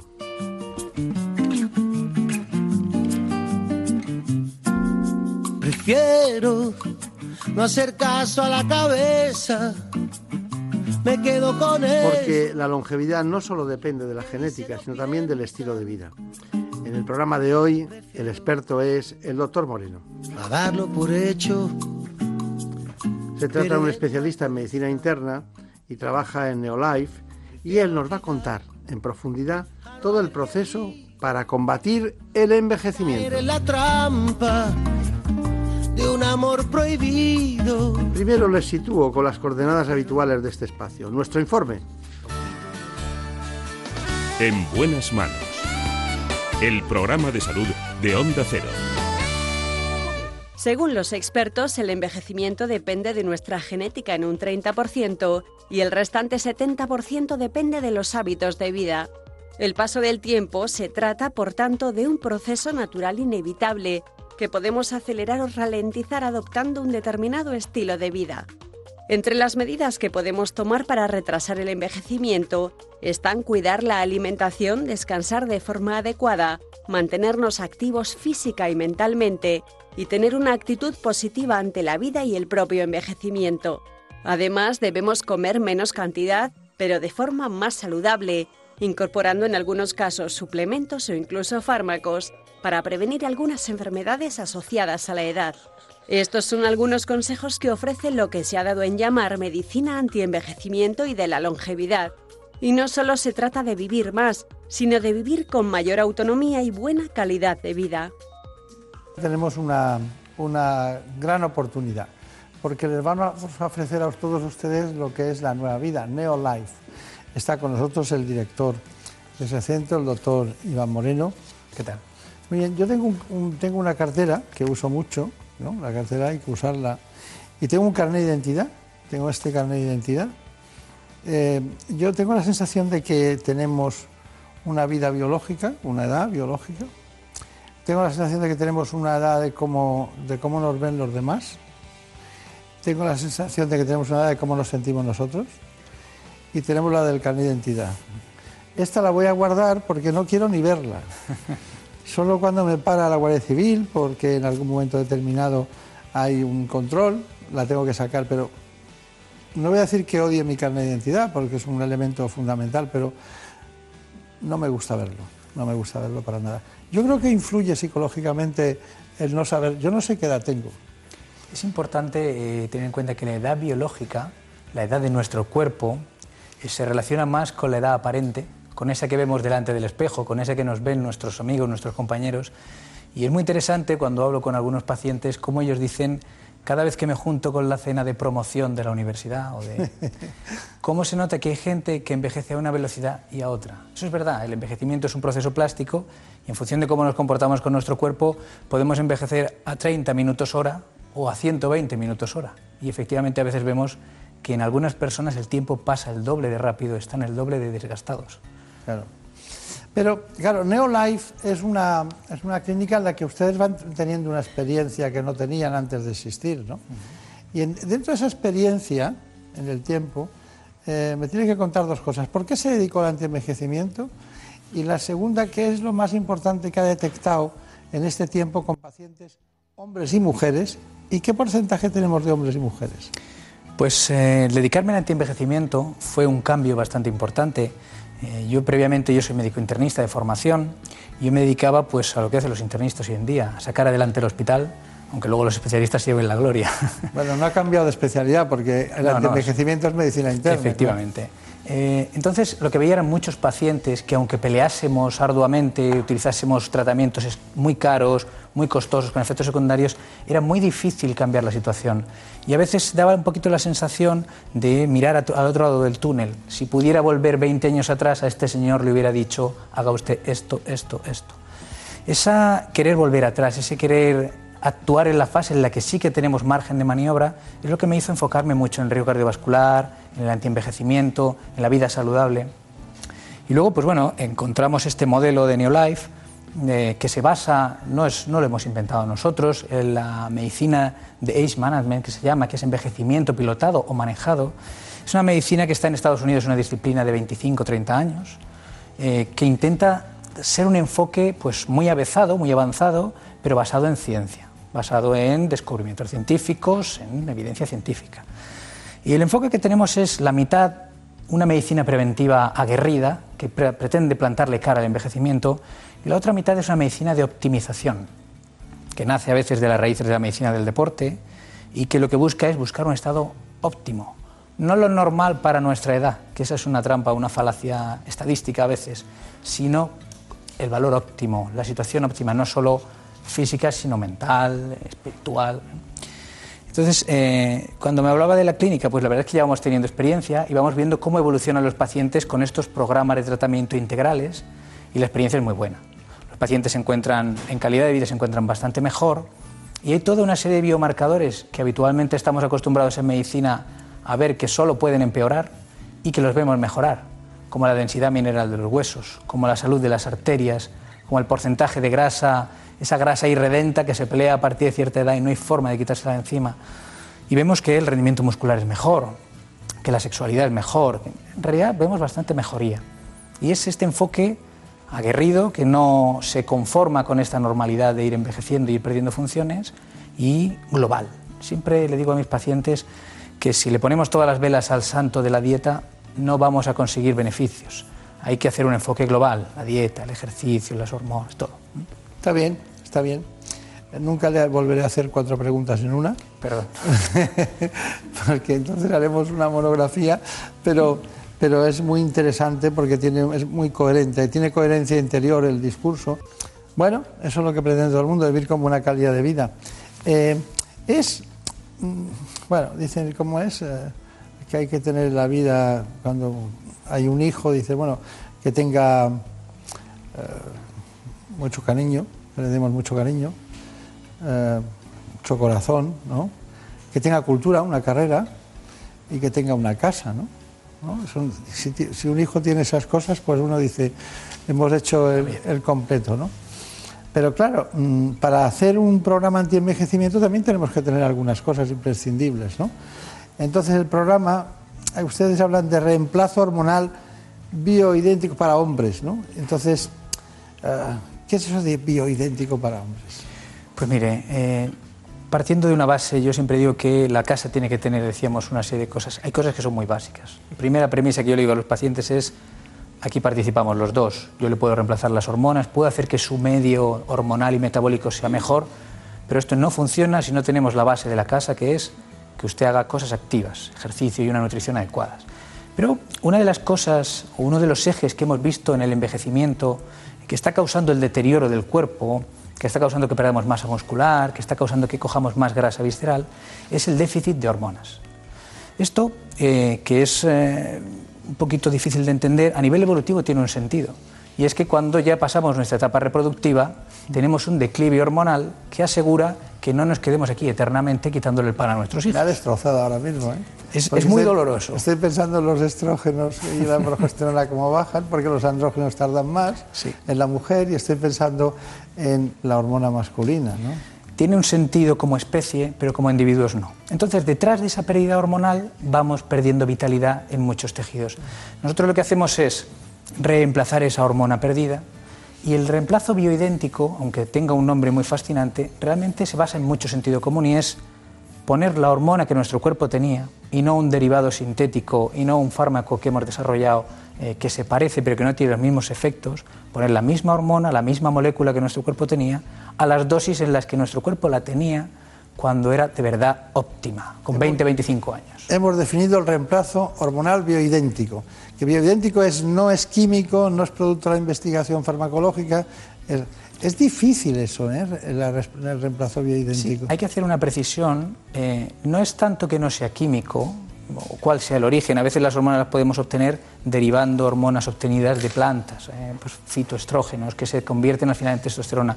No es tanto de dónde venga, sino que la molécula sea exactamente la misma. En tal caso, nuestro cuerpo no hace distinción, si se es interna o externa. Y efectivamente es difícil. Lo difícil es pilotar todo esto. Elegir la hormona adecuada, pues es cuestión de formación, pero acompañar al paciente con su clínica hasta que ponemos la hormona en su sitio, lo que los americanos llaman el punto dulce, es un poquito complicado, hay que tener arte. Bien. Bueno, la medicina es un arte, ¿no? Y un internista sin arte, eh, si no tiene intuición, eh, inteligencia creativa, capacidad de escuchar, tacto, mirada, eh, saber, saber notar en el paciente qué es lo que más le preocupa, si el, el tren inferior, el superior, la, la relación con... Es que eso es fundamental, claro. Porque decimos que es un arte y, y lo decimos así y la gente dice, bueno, estos son unos presuntuosos. Pero cuando dices a, a qué llamamos arte en medicina, entonces ya se van eh, calmando. Nosotros eh, hemos hecho un informe sobre signos de envejecimiento, pero antes de, esta cuestión he tomado nota, eh, Neolife, ¿no? la clínica que usted dirige, y me gustaría saber cuáles son, yo creo que son siete, los pilares, precisamente los pilares sobre los que podemos trabajar para transformar una persona que llega hecha un desastre, ¿eh? con el carnet de identidad que bueno, que no hay por dónde mirarlo y de repente se siente satisfecha. Sino, ¿Cuáles serían esos siete pilares?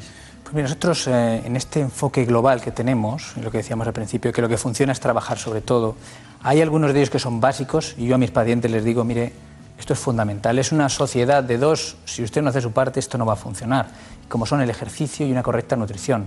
Nosotros les damos guía, les damos orientación, les ponemos unas dietas, unas pautas, pero lo fundamental es que el paciente cambie hábitos de enfermedad por hábitos de vida, eh, hábitos de muerte por hábitos de vida, eh, porque si no, poco a poco nos vamos deteriorando. tomado nota, ejercicio, nutrición, ¿cuál sería el Seguimos, tercero? eh, otro de los pilares fundamentales es corregir la flora intestinal. Las alteraciones en la flora intestinal que estamos descubriendo que es un segundo cerebro para el cuerpo son muy importantes, no solo para una correcta digestión, sino también a nivel cerebral, anímico, de motivación. Otro de los pilares que trabajamos mucho es los ritmos circadianos. Vivimos en una sociedad que está contaminada por la luz. De hecho, la OMS está a punto de declarar la luz ambiental nocturna, la contaminación lumínica nocturna, como un factor cancerígeno. Porque nuestro cuerpo se desajusta, perdemos la melatonina con los años y nuestro cuerpo se desregula. Otra de las cosas que siempre valoramos, porque es una, es una Va cosa usted- básica, Va usted a vaciar Ibiza. Sí, eso es. Es el riesgo cardiovascular. Riesgo cardiovascular es la principal causa de mortalidad y de enfermedad prevenible, pero hay que llevarla un poquito más allá. El riesgo cardiovascular no es solo el colesterol, que a veces el enfoque de la medicina convencional es un poquito reduccionista, solamente colesterol. También valoramos un poquito cuál es el estrés, el estado de estrés de los pacientes y cuánto efecto ha tenido en el cuerpo, porque vivimos unas vidas demasiado apresuradas y yo siempre les cuento a los pacientes que hay una anécdota y es nosotros estamos hechos para encontrarnos un lobo en medio del bosque y tener un estrés puntual, pelear con el lobo o subirnos a un árbol. Pero no estamos hechos para vivir con el lobo crónicamente. El estrés crónico nos desgasta y mucho. Lo que intentamos es trabajar todos estos pilares y cambiarle la vida al paciente. Está bien. Está bien. Bueno, eh, uno se quedará aquí aprendiendo de todas estas cuestiones. Son siete puntos que se pueden desarrollar muchísimo, pero que ustedes tienen en cuenta como puntos cardinales a, a trabajar. El proceso de envejecimiento se empieza a manifestar entre los 35 y los 40 años. Y aunque hay síntomas comunes en hombres y mujeres, como la aparición de enfermedades relacionadas con la edad, como las cardiovasculares, el cáncer, la diabetes o la osteoporosis, el paso del tiempo no afecta a todos por igual. En las mujeres se identifican dos puntos de inflexión, la premenopausia y la menopausia, etapas en las que aumentan el peso y la retención de líquidos, se sufren sofocos y sudoración nocturnos y disminuyen los niveles de colágeno y elastina, por lo que aparecen arrugas en la piel. En ambos géneros, la edad influye en el rendimiento intelectual y sexual y provoca alteraciones en el estado de ánimo. La pérdida de energía y vitalidad y el deterioro muscular y articular son otros de los síntomas que afectan tanto a hombres como a mujeres, al igual que los trastornos del sueño. En los hombres esta etapa se denomina andropausia, aunque es más conocida como la crisis de los 40. La grasa se incrementa en la zona abdominal y en el torso y aparecen trastornos como la disfunción eréctil. Bueno, eh, aparecen muchas, eh, muchas de las eh, cuestiones que ustedes plantean a solucionar, una serie de ellas, pero una, la primera, la primera de todas, la, usted ha hablado de nutrición. Me gustaría que viéramos un, reportaje, concretamente de su de Neolife, concretamente de la nutricionista Tania Mesa, que nos va a explicar pormenorizadamente en qué consiste, cómo hacen la práctica y cómo desarrollan esa actividad. Hacemos una historia clínica bastante exhaustiva del paciente, no solamente relacionado con mm, el apartado de, nutrición, de alimentación, sino también con ejercicio, sueño, eh, hormonas, eh, sexualidad, eh, todos los sistemas a nivel cardiovascular, digestivo, es muy, muy amplio. Con todos esos datos recogemos y hacemos una historia clínica y con todas las pruebas que se van a realizar en la clínica o fuera de ella, todos los parámetros analíticos, luego lo que hacemos es un tratamiento lo más personalizado posible eh, para poder solucionar los problemas que nos vienen contando los pacientes y sobre todo si podemos detectar alguna enfermedad que no esté todavía dando la cara, lo que se considera como la enfermedad subclínica. La impedanciometría es una máquina y nos dice un porcentaje de grasa a largo plazo, por así decir, un evolutivo.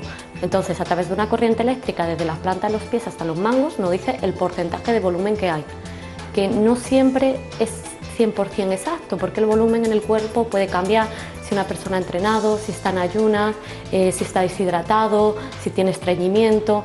Nosotros nos fijamos más que en el peso o en el índice de masa corporal, que desde mi punto de vista ya está obsoleto, nos fijamos en la cantidad de grasa que tiene el paciente. Nos sale un porcentaje y los kilos que deben de perder.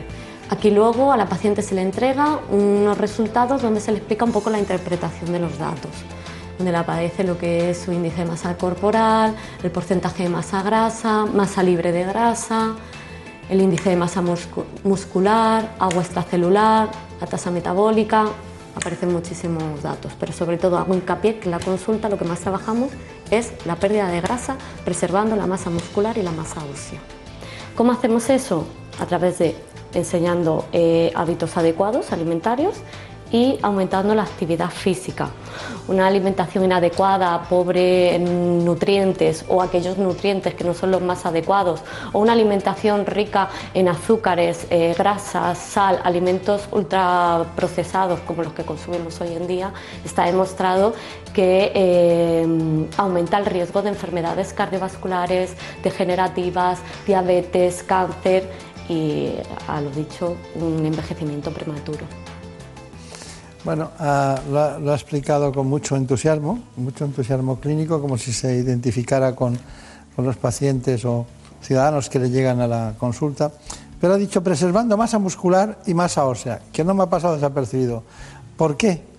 Porque es muy importante a partir de los 40-45 años, cuando uno hace una dieta intensiva, asegurarse de no perder músculo y grasa, y perdón, músculo y hueso.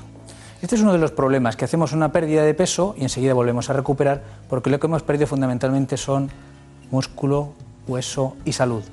Las pérdidas intensivas, estas dietas que hay a veces pues muy agresivas en gente que a lo mejor ha esperado a las puertas del verano y tal, y no son muy aconsejables. Nosotros, al hacer este enfoque global, lo que hacemos es asegurar un medio metabólico, asegurar una cantidad de ejercicio, asegurar unos suplementos a nivel personalizado que nos ayuden a perder solo grasa y sujetar el músculo y el hueso. Como alguno de mis pacientes ha visto con sorpresa, después de pasar 3-4 años, la densidad de sus huesos ha subido a pesar de perder peso. Pero lo que pierden es grasa. Ese es nuestro enfoque. Está bien. Bueno, eh, hay unas, unas cuestiones que son las principales en la psicología de los pacientes. Ustedes, los principales beneficios, hablan de una serie de ellos en sus trabajos. ¿no? Y hay un beneficio que es eh, la reducción de grasa abdominal en el torso y el incremento de masa muscular. ¿no? ¿Eso cómo se consigue, aparte de con lo que hemos dicho? ¿Hay algún detalle más? Hormona. Entrenamiento adecuado. El entrenamiento tiene que ser tendente a tener fuerza. Clásicamente la gente cuando se pone a hacer ejercicio lo que hace es pues hacer cardiovascular, sale a correr, sale tal. Está bien, pero es demasiado especializado. Nuestro cuerpo está hecho para moverse. Tenemos el mismo cuerpo y el mismo chasis que cuando vivíamos en las cavernas y nuestro cuerpo está pidiendo movimiento. Cuando nos movemos y hacemos ejercicio de fuerza y buscamos esto y además ponemos un medio hormonal con los niveles de testosterona como los de una persona de 20-25 años, que no más, que ese es uno de los problemas. eh, Las hormonas a veces tienen mala prensa porque hay gente que las mal utiliza. Utiliza megadosis de testosterona y pretende estar en un día al gimnasio a la semana, estar hecho un Hércules, que digo yo. Lo que queremos es volver a un medio más parecido a la época juvenil y los esfuerzos rinden más, pero hay que hacerlos. Pero, pero hay, hay gente que se automedica de progesterona. Pues en, O de nuestro, testosterona. en nuestro caso no, porque la gente que viene viene buscando un consejo médico. Pero sí que hay mucha gente en la calle que acude a profesionales que no son sanitarios o a otro tipo de sitios, de centros, y utilizan la testosterona con estos fines. Por eso a veces las hormonas tienen mala prensa, porque se utilizan mal. Y cuando uno piensa, pues es que si toma uno testosterona le va a dar problemas en el hígado, claro, si toma anabolizantes sintéticos que hay en algunos gimnasios o podemos conseguir por internet, corre grave riesgo su salud. Por eso esto hay que hacerlo bien, en- manos de un médico. Está bien. Bueno, eh, hay que medir las cosas para luego poner los tratamientos precisos y adecuados. Creo que debe ser muy complicado ajustar las dosis hormonales, porque como para que lo sepa todo el mundo, son muy polivalentes, eh, generan en todos los órganos y aparatos, eh, hay receptores en determinados sitios que re- receptores en el sentido que cuando circulan por el, torrente circulatorio en unos sitios tiene un efecto y en otros ninguno, o en otros más y en otros menos. Todo eso hay que medirlo, ¿no? Y todo eso hay que, hay, que valorarlo, ¿no? Nosotros, Bueno, para eso están ustedes, claro. Pero nosotros nos llamó la atención y fuimos a su centro también para ver a la doctora Mar Durán, porque claro, ¿qué cosas medimos? No? Y precisamente a la instancia de la, de la masa ósea, eh, pues empezamos con una densitometría. El DEXA, que es esta máquina que tenemos aquí, es una máquina que nos permite medir eh, la composición corporal del paciente con bastante exactitud o precisión y además nos da la medición de la grasa visceral, que en el caso de todos los pacientes es muy interesante para valorar el riesgo de salud que tiene, puesto que la grasa visceral es la menos saludable de la que tenemos en nuestro organismo.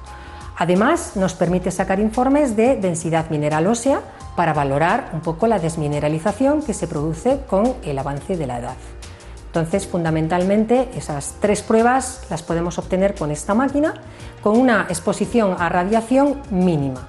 El estigmocor es esta prueba de aquí y esa prueba que tenemos ahí detrás lo que sirve es mediante una medición de onda de pulso vamos a obtener con bastante precisión la tensión arterial que tiene el paciente a nivel de raíz aórtica. Entonces, al médico le va a permitir conocer la tensión arte- arterial con mucha precisión y además la rigidez arterial, tan relacionada con el riesgo cardiovascular. La prueba del estigmocor se hace colocando al paciente en esta camilla, en decúbito supino, le colocamos un manguito como el que normalmente utilizamos para medir la presión arterial en la arteria braquial. Y dejamos al paciente totalmente en esta postura durante unos 8 o 10 minutos con un antifaz, bajamos la luz y eh, oyendo una música relajada, porque lo que nos interesa es que se relaje al máximo para que su tensión arterial alcance pues, el nivel basal que tiene habitualmente. Eh, después de esos 8 o 10 minutos activaremos el programa y se inflará el manguito tres veces. Las dos primeras veces lo que conseguimos es una medición de la tensión arterial, como hemos comentado al, principio, justo en arteria aorta. Y la tercera vez lo que conseguimos es la medición de la rigidez arterial. La rigidez del sistema vascular se ve afectada eh, con el envejecimiento y también con, eh, digamos, la pérdida de los niveles hormonales óptimos.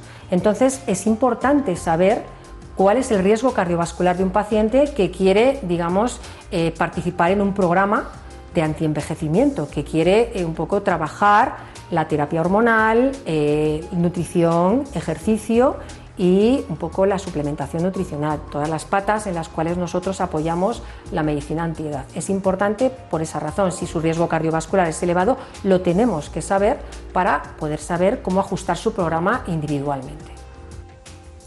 Bueno, pues así se consiguen con estos sistemas seguros. Eh, no hace falta que lo diga el doctor Iván Moreno, pero capacidad de mejor concentración, de un mejor trabajo incluso en equipo, de tener más empatía, de bueno, mejorar el sueño, fundamental, mejorar el sueño. Ya ha aportado el concepto de la luz, que es muy importante, y optimizan el sistema inmunológico, tienes más capacidad de defenderte ante las adversidades. Pero claro, hay una cosa que me tiene que contar, que es la reducción, la mejora de la libido, de la disfunción sexual y del rendimiento sexual. Que eso no llega a nadie. Vengo a arreglar esto, ¿no? Pero la consecuencia del desastre conjunto lleva Muchas veces vienen contándonos estos síntomas. Lo cierto es que los síntomas que a veces sufrimos individualmente y que pensamos que son nuestros, en la clínica lo que veo día a día con mis pacientes es que son síntomas muy repetidos. Se dificultad para perder peso, la bajada de la libido, la bajada de vitalidad. La libido tiene una, es un multifactorial, efectivamente pues hace falta un, un, manejo psicológico, pues un abordaje estar uno a gusto para tener una libido adecuada, tener una calidad de vida y unos hábitos saludables importantes, hacer ejercicio, comer bien. Pero a nivel hormonal, algunas de estas hormonas están muy implicadas en la libido. Por ejemplo, la testosterona, tanto en hombres como en mujeres, donde es también la principal hormona sexual. Eh, por ejemplo, los, los, estrógenos, el estradiol, tanto en mujeres como en hombres, donde también tiene una importancia en la libido. Y la progesterona tiene un papel también en el bienestar de la mujer para que esa libido pueda aflorar. Y la verdad es que conseguimos bastante mejoría. Diría que a mí me interesan siempre los beneficios a largo plazo en la prevención, en esos huesos, esas arterias, y los pacientes se alegran mucho a corto plazo de la mejoría en la libido y en la vitalidad. Está bien. Bueno, eh, hemos llegado al final del programa. En este caso yo estaría con usted, bueno, 20 programas más, porque en realidad hemos llegado al, al bienestar y al antienvejecimiento y a la calidad de vida por la vía de la medicina interna. Esto es lo que más me ha gustado del, del, del programa de hoy. No hemos llegado por el final, hemos ido al principio de lo que somos, ¿no? de la auténtica medicina científica, y eso me ha gustado mucho. Usted, usted nació en, Requena, ¿no? Así es. es. provincia de Valencia, ¿no? Provincia de Valencia, luego he crecido en Castilla-La Mancha, pero vamos, nací en Requena. Bueno, en Requena sale gente muy buena, de ahí nació Pablo Motos, o sea que es uno de los grandes en la televisión. Usted se ha dedicado a otra cosa, cada uno se dedica a lo suyo. Conclusión, por favor. Pues mire, yo si tuviera que decir algo a los pacientes les diría que lo primero que hace falta es actitud. No podemos tener una actitud de brazos caídos. El envejecimiento es un proceso plástico y cuando cogemos las riendas y nos ponemos las pilas, el cuerpo responde, responde a cualquier edad. El ejercicio, la buena nutrición, el reemplazo hormonal responden a cualquier edad. Eh, y lo segundo que hace falta es una buena guía, eh, no leer en internet cualquier cosa y aplicarnos un tratamiento que puede tener efectos secundarios, sino buscar un médico que nos valore y nos dé un buen tratamiento. Pues nada, ya saben ustedes que estamos en el... La medicina es la ciencia de los equilibrios, ¿no? Cuando se pierde el equilibrio nace la patología. Y usted trabaja en los desequilibrios, así que mucha suerte. Yo le voy a, le voy a regalar un libro que, que no, no es de desequilibrio, es de enfermedades y síndromes con nombre propio de personas que nacieron ya con alteraciones genéticas. Muchísimas gracias. Me costó casi ocho años hacerlo y están todas las enfermedades con nombre propio. Pues tiene un gran mérito. A ver si algún día le ponemos eh, el, suyo a una. Muy bien, muchísimas Encantado. gracias. Muchas gracias.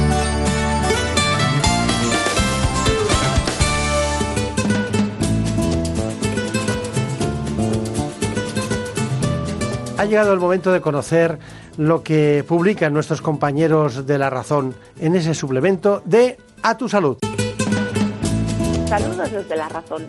Esta semana en el suplemento dedicamos nuestra portada a la diabetes, ya que los fármacos de acción prolongada y la dieta ya están a punto de borrar la enfermedad. Además, hablamos de odontología, porque la mitad de la población solo mastica por un lado de la boca. Aprender a masticar desde niños ayuda a evitar molestias como dolor de estómago, dolor de cabeza o de cervicales, que pueden llegar a ser crónicos. Y entrevistamos al cirujano Mario Ortega, quien nos confirma que una nueva técnica elimina las hemorroides sin bisturí. Por otro lado, dedicamos un amplio reportaje a la mesa redonda que celebró el suplemento a tu salud sobre la enfermedad inflamatoria intestinal, una patología que cada vez está más controlada gracias a los avances en investigación. Y en nuestra contra hablamos con Alberto Jiménez, presidente del grupo de hospitales Casa Verde, quien asegura que con su programa es posible recuperar hasta un 60% la capacidad de los pacientes con ictus. Pero estos son solo algunos de los contenidos. Encontrarán mucha más información en las páginas del suplemento a tu salud y durante toda la semana en nuestra web www.larazón.es. Sin más, que pasen una feliz semana. En buenas manos.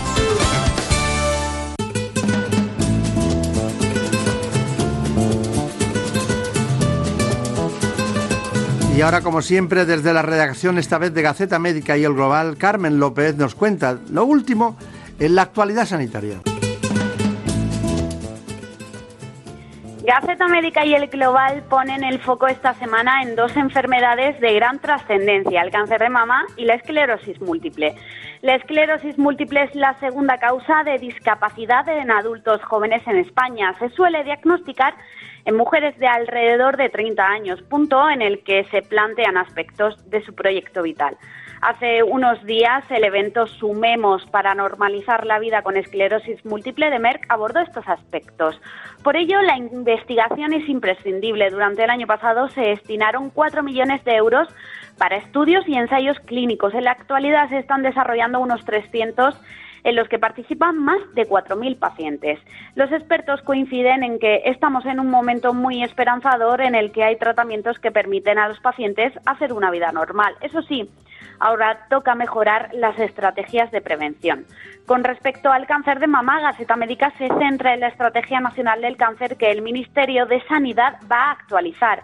De momento hay dos grupos de trabajo que están trabajando para incorporar las necesidades de los largos supervivientes, así como las nuevas aportaciones que están ofreciendo los avances tecnológicos y terapéuticos junto al reto de mejorar la atención a las mujeres que han superado o cronificado la enfermedad y la personalización de los tratamientos, ahora hay que trabajar en hacer realidad una toma de decisiones compartida entre el médico y el paciente.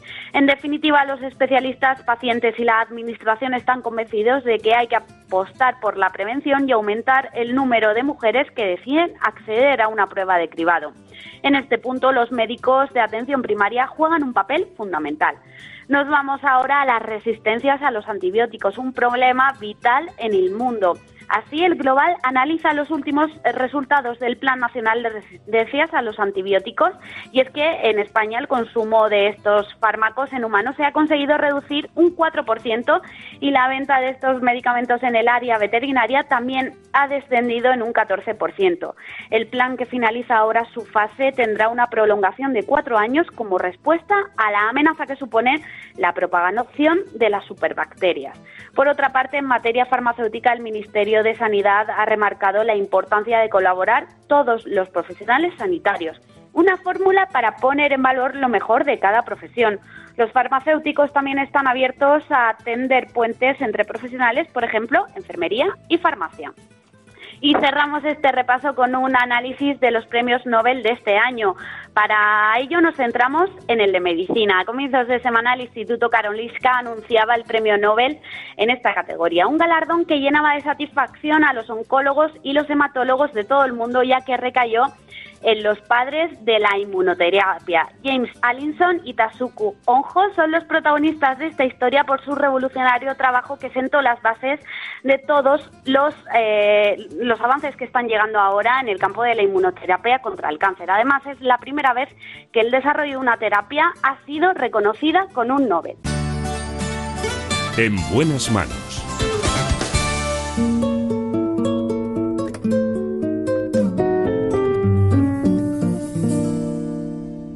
Déjame esta noche soñar contigo. Déjame imaginarme en tu labio lo mío. Déjame que me crea que te vuelvo loca. Déjame que yo sea quien te quite la ropa. Déjame que mis manos... Canciones que nos llevan a nostalgias y a recuerdos, pero de todas maneras lo más importante es lo que vemos cada día. Hoy podemos enfrentarnos a enfermedades como el glaucoma, la degeneración macular o las cataratas con mucha solvencia. Hoy lo vamos a hacer con el oftalmólogo y confundador de la, del grupo oftalmológico Tres Torres de Barcelona, el doctor Emilio Juárez.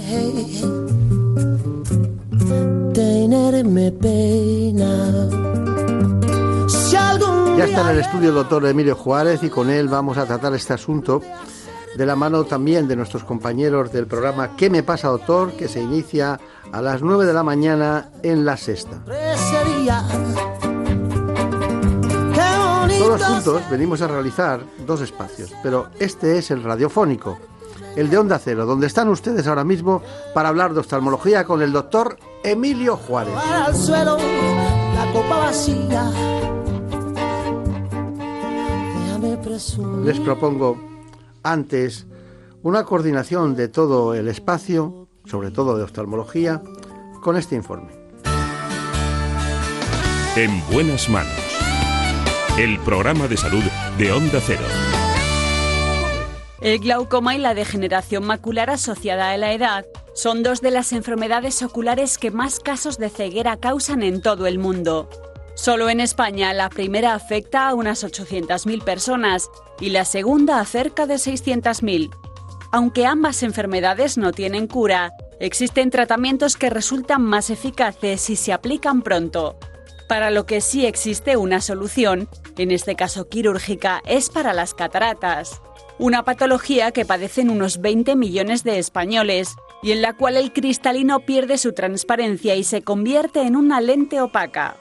Para diagnosticar a tiempo estos trastornos, los especialistas insisten en la importancia de hacerse revisiones oculares periódicas a partir de los 40 años. Pero no solo las personas mayores deben acudir al oftalmólogo, también los niños deben hacerlo, sobre todo teniendo en cuenta que algunos problemas de visión como la miopía, el astigmatismo y la hipermetropía tienen un componente hereditario. Y llama la atención que el 41% de los niños entre 2 y 10 años no ha acudido nunca al oftalmólogo. Bueno, doctor Juárez, bueno, ¿qué tal se viene de Barcelona? Bien, bien, en el AVE rapidito. Rapidito, sí, sí, estamos muy bien conectados. Eh, usted es cofundador del grupo oftalmológico Tres Torres. Efectivamente. ¿Nos puede contar en qué consiste?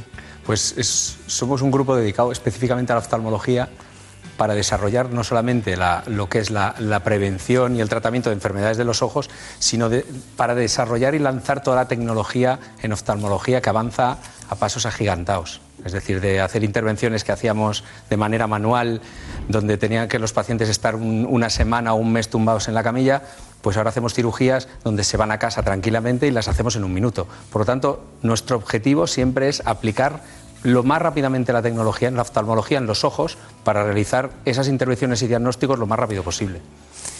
Cada día ve- veo más, eh, o surgen más, o estamos más informados de las causas de ceguera, ¿no? Es verdad que usted soluciona con, con facilidad los problemas de refracción eh, y también las cataratas, ¿no? que realmente vamos a hacer es el 80% de la actividad. ¿no? Pero luego hay la degeneración macular asociada a la edad, ¿no? Que está aumentando mucho su diagnóstico, que antes a lo mejor los diagnosticaba. ¿En qué consiste exactamente y qué hacen ustedes? Pues yo lo defino, la, la degeneración macular la defino como el Alzheimer del ojo. Es decir, al final, las células que tienen que mantenernos la visión, la visión central, la que nos hace fijar dónde vamos a ver, se empiezan a degenerar.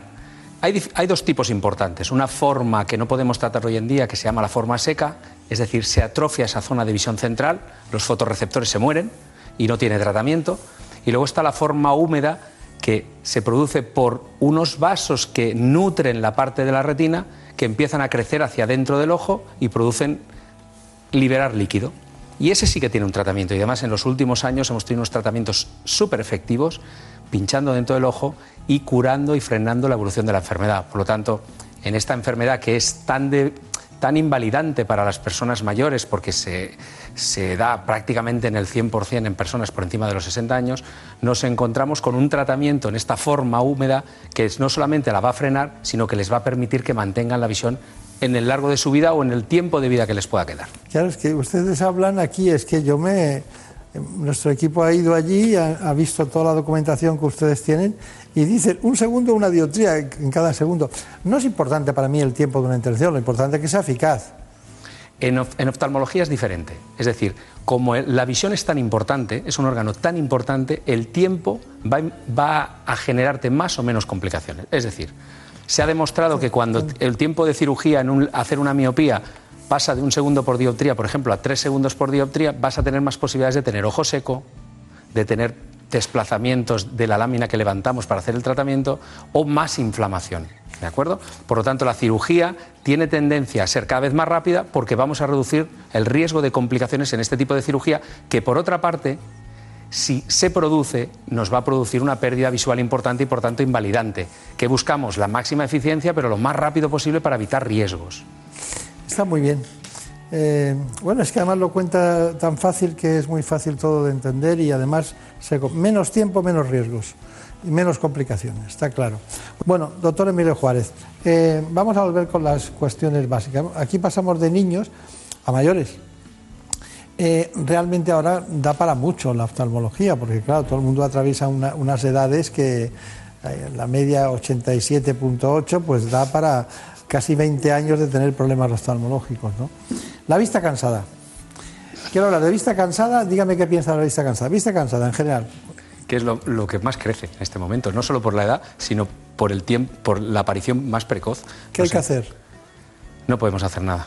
Dej- dejar los ordenadores, dejar las tablets, dejar los móviles o dedicarnos a la vida contemplativa es imposible. Por lo tanto, no vamos a poderlo evitar. Lo vamos a poder tratar. Y ahí es donde ha evolucionado mucho la tecnología, lo que decimos muchas veces, es decir, esa tecnología que aplicamos para poder eliminar esas dioptrías que nos impiden leer sin gafas. Bien. ¿Y las cataratas? Igual, es decir, las cataratas van creciendo. Antes hablabas de, de cuál es la causa más frecuente de la ceguera en el mundo y hay alrededor de 250 millones de personas ciegas solamente por cataratas.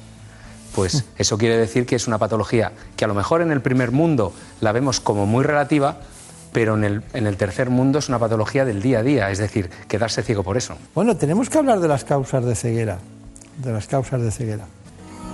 El glaucoma es una enfermedad o más bien un conjunto de enfermedades que afectan al nervio óptico. Es una de las principales causas de ceguera en todo el mundo y está provocada por un aumento de la presión en el ojo.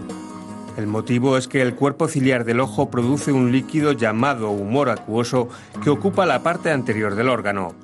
Si el paso del humor acuoso se ve bloqueado, aumenta la presión en el ojo. Este aumento de presión, ya sea por problemas vasculares o genéticos, puede dañar el nervio óptico provocando alteraciones en el campo visual.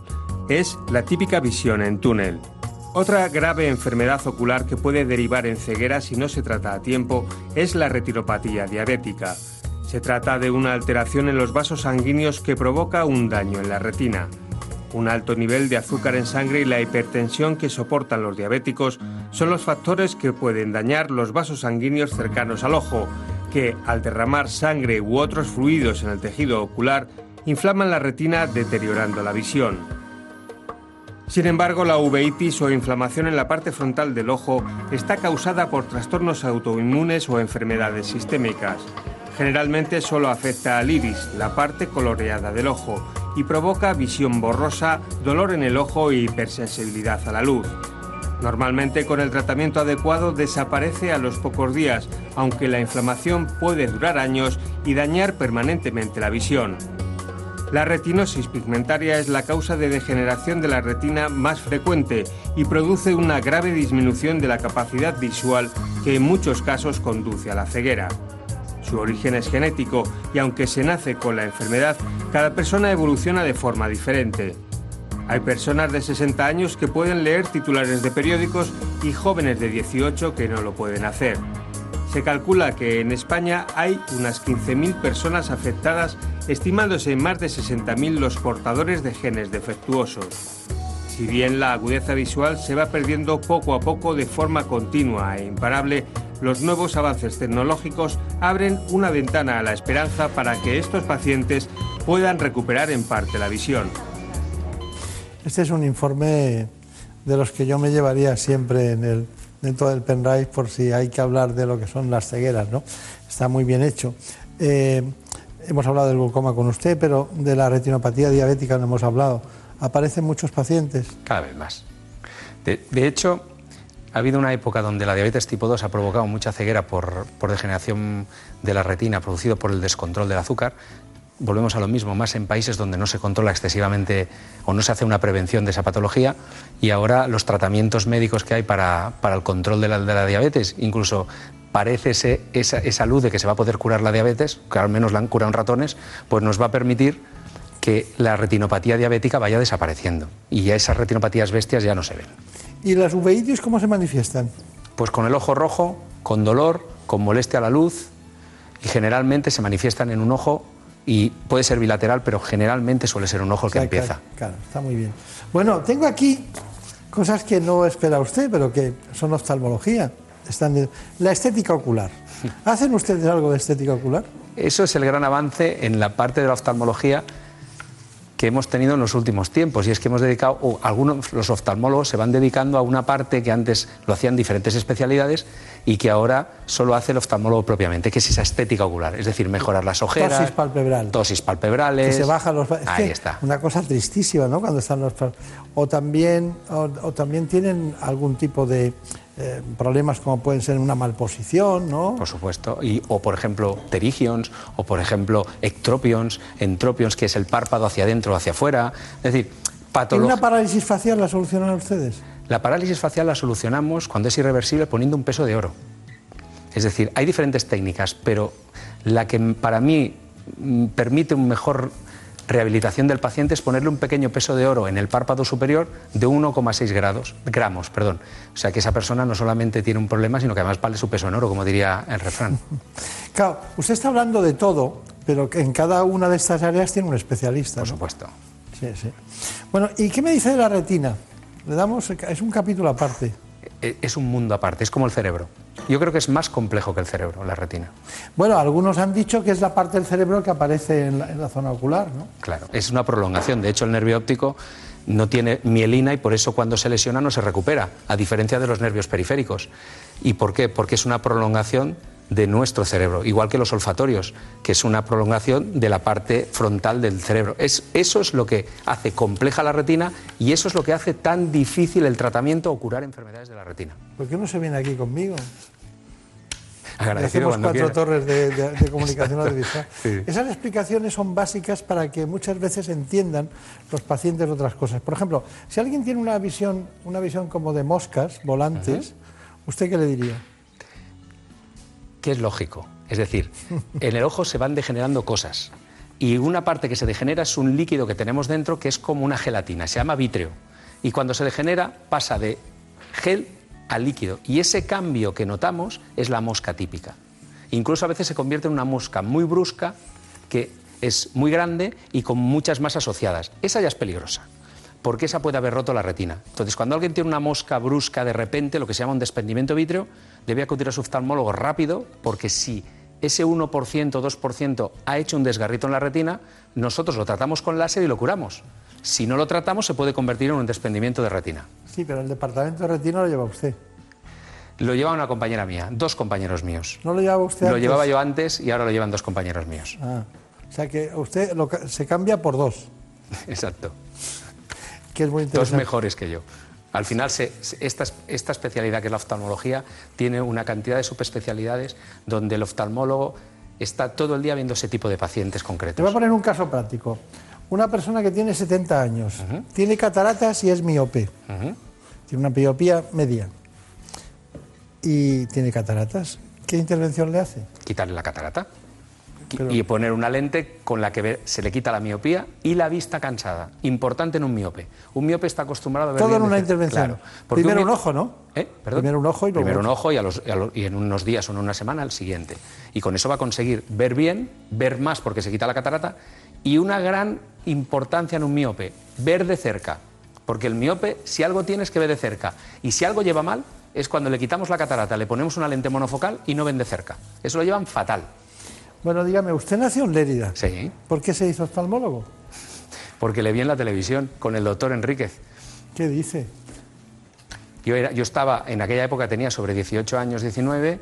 Que vio, que vio la televisión. No, ya, ya hacía la, la- la carrera de medicina y entonces vi al doctor Enríquez haciendo una cirugía de catarata en un programa de televisión que usted llevaba y dije, esta es mi especialidad. ¿Se acuerda del ¿Qué me doctor dice? Enríquez? ¿Se acuerda del doctor Enríquez? Sí, sí. Si yo soy un niño. Yo también. y fue, fue una intervención que me, me impactó. Además de una mujer joven, recuerdo el caso, que decía que veía borroso, pero que le decían que tenía un poquito de catarata, pero que nadie la operaba. Y el doctor Enrique de Barcelona, se acordará de él, Sí. pues le operó, le hizo una cirugía extracapsular buenísima, porque además era un especialista que tenía unas manos espectaculares, y la señora tenía una visión que pasó de ver borrosito y con muy mala calidad, sin tener una gran catarata, que este es el problema de las cataratas, que muchas veces sin mucha catarata ves mal, a poder ver bien y rehabilitarse inmediatamente en su vida laboral. Eso era el año 93, Eh, 94. exactamente. Bueno, dígame una cosa. ¿Cuál es su conclusión? Oftalmología en general. Grupo oftalmológico Tres Torres. Brevemente. Mi conclusión, que toda la tecnología nueva, no solo que aplicamos nosotros, sino la que utilizamos nosotros, nos está afectando a la visión, lo que comentábamos antes. Nos aumenta la miopía, nos aumenta la- la- la- el avance en vista cansada. Los avances científicos y la tecnología que tenemos hace que estas intervenciones que usamos en oftalmología sean cada vez más seguras. Riesgo cero no existe, pero cada vez más seguras. Y los pacientes no tienen que tener miedo ni de ir al médico, ni de ir al oftalmólogo a hacerse una revisión para diagnosticar glaucoma si tenemos más de 40 años, si tenemos azúcar, diagnosticar si tenemos algún problema de retinopatía diabética y, por favor, si tenemos niños, a partir de los dos años y medio, tres, llevarlo al oftalmólogo, porque mucho fracaso escolar va asociado a mucho problema visual. No se olvida usted de nada, ¿eh? No, alguna cosa, supongo. Sí, no, pero no se olvida. El- lo último demuestra que no lo esperaba, que usted sacara a los niños, pero mucho fracaso escolar es un problema oftalmológico. Doctor Juárez, Emilio Juárez, ha sido un placer. Igualmente. Ha sido un placer. Está en deuda conmigo, ¿eh? por lo que veo. Lo sé. Muchas gracias. En buenas manos. Por un beso tuyo. Contigo me voy. No me lo pregunto. Contigo me voy. Que se me fue. Sería imposible realizar este espacio si no tuviéramos un realizador, un gran realizador. Es un Oscar.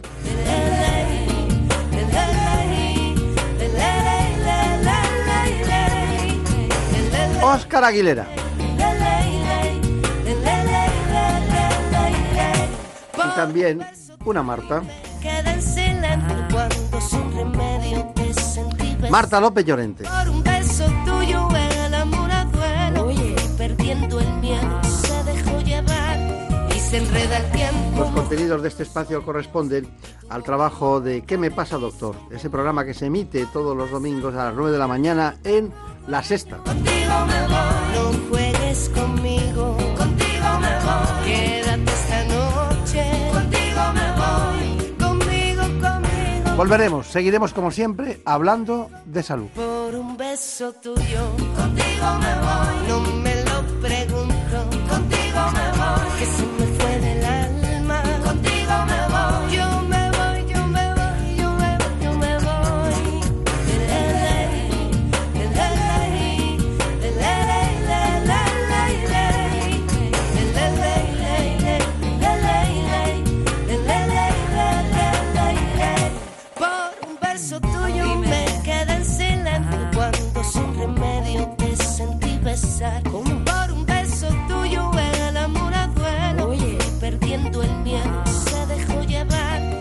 Se enreda el tiempo mojando los sueños y tu boca loca me quiso engañar.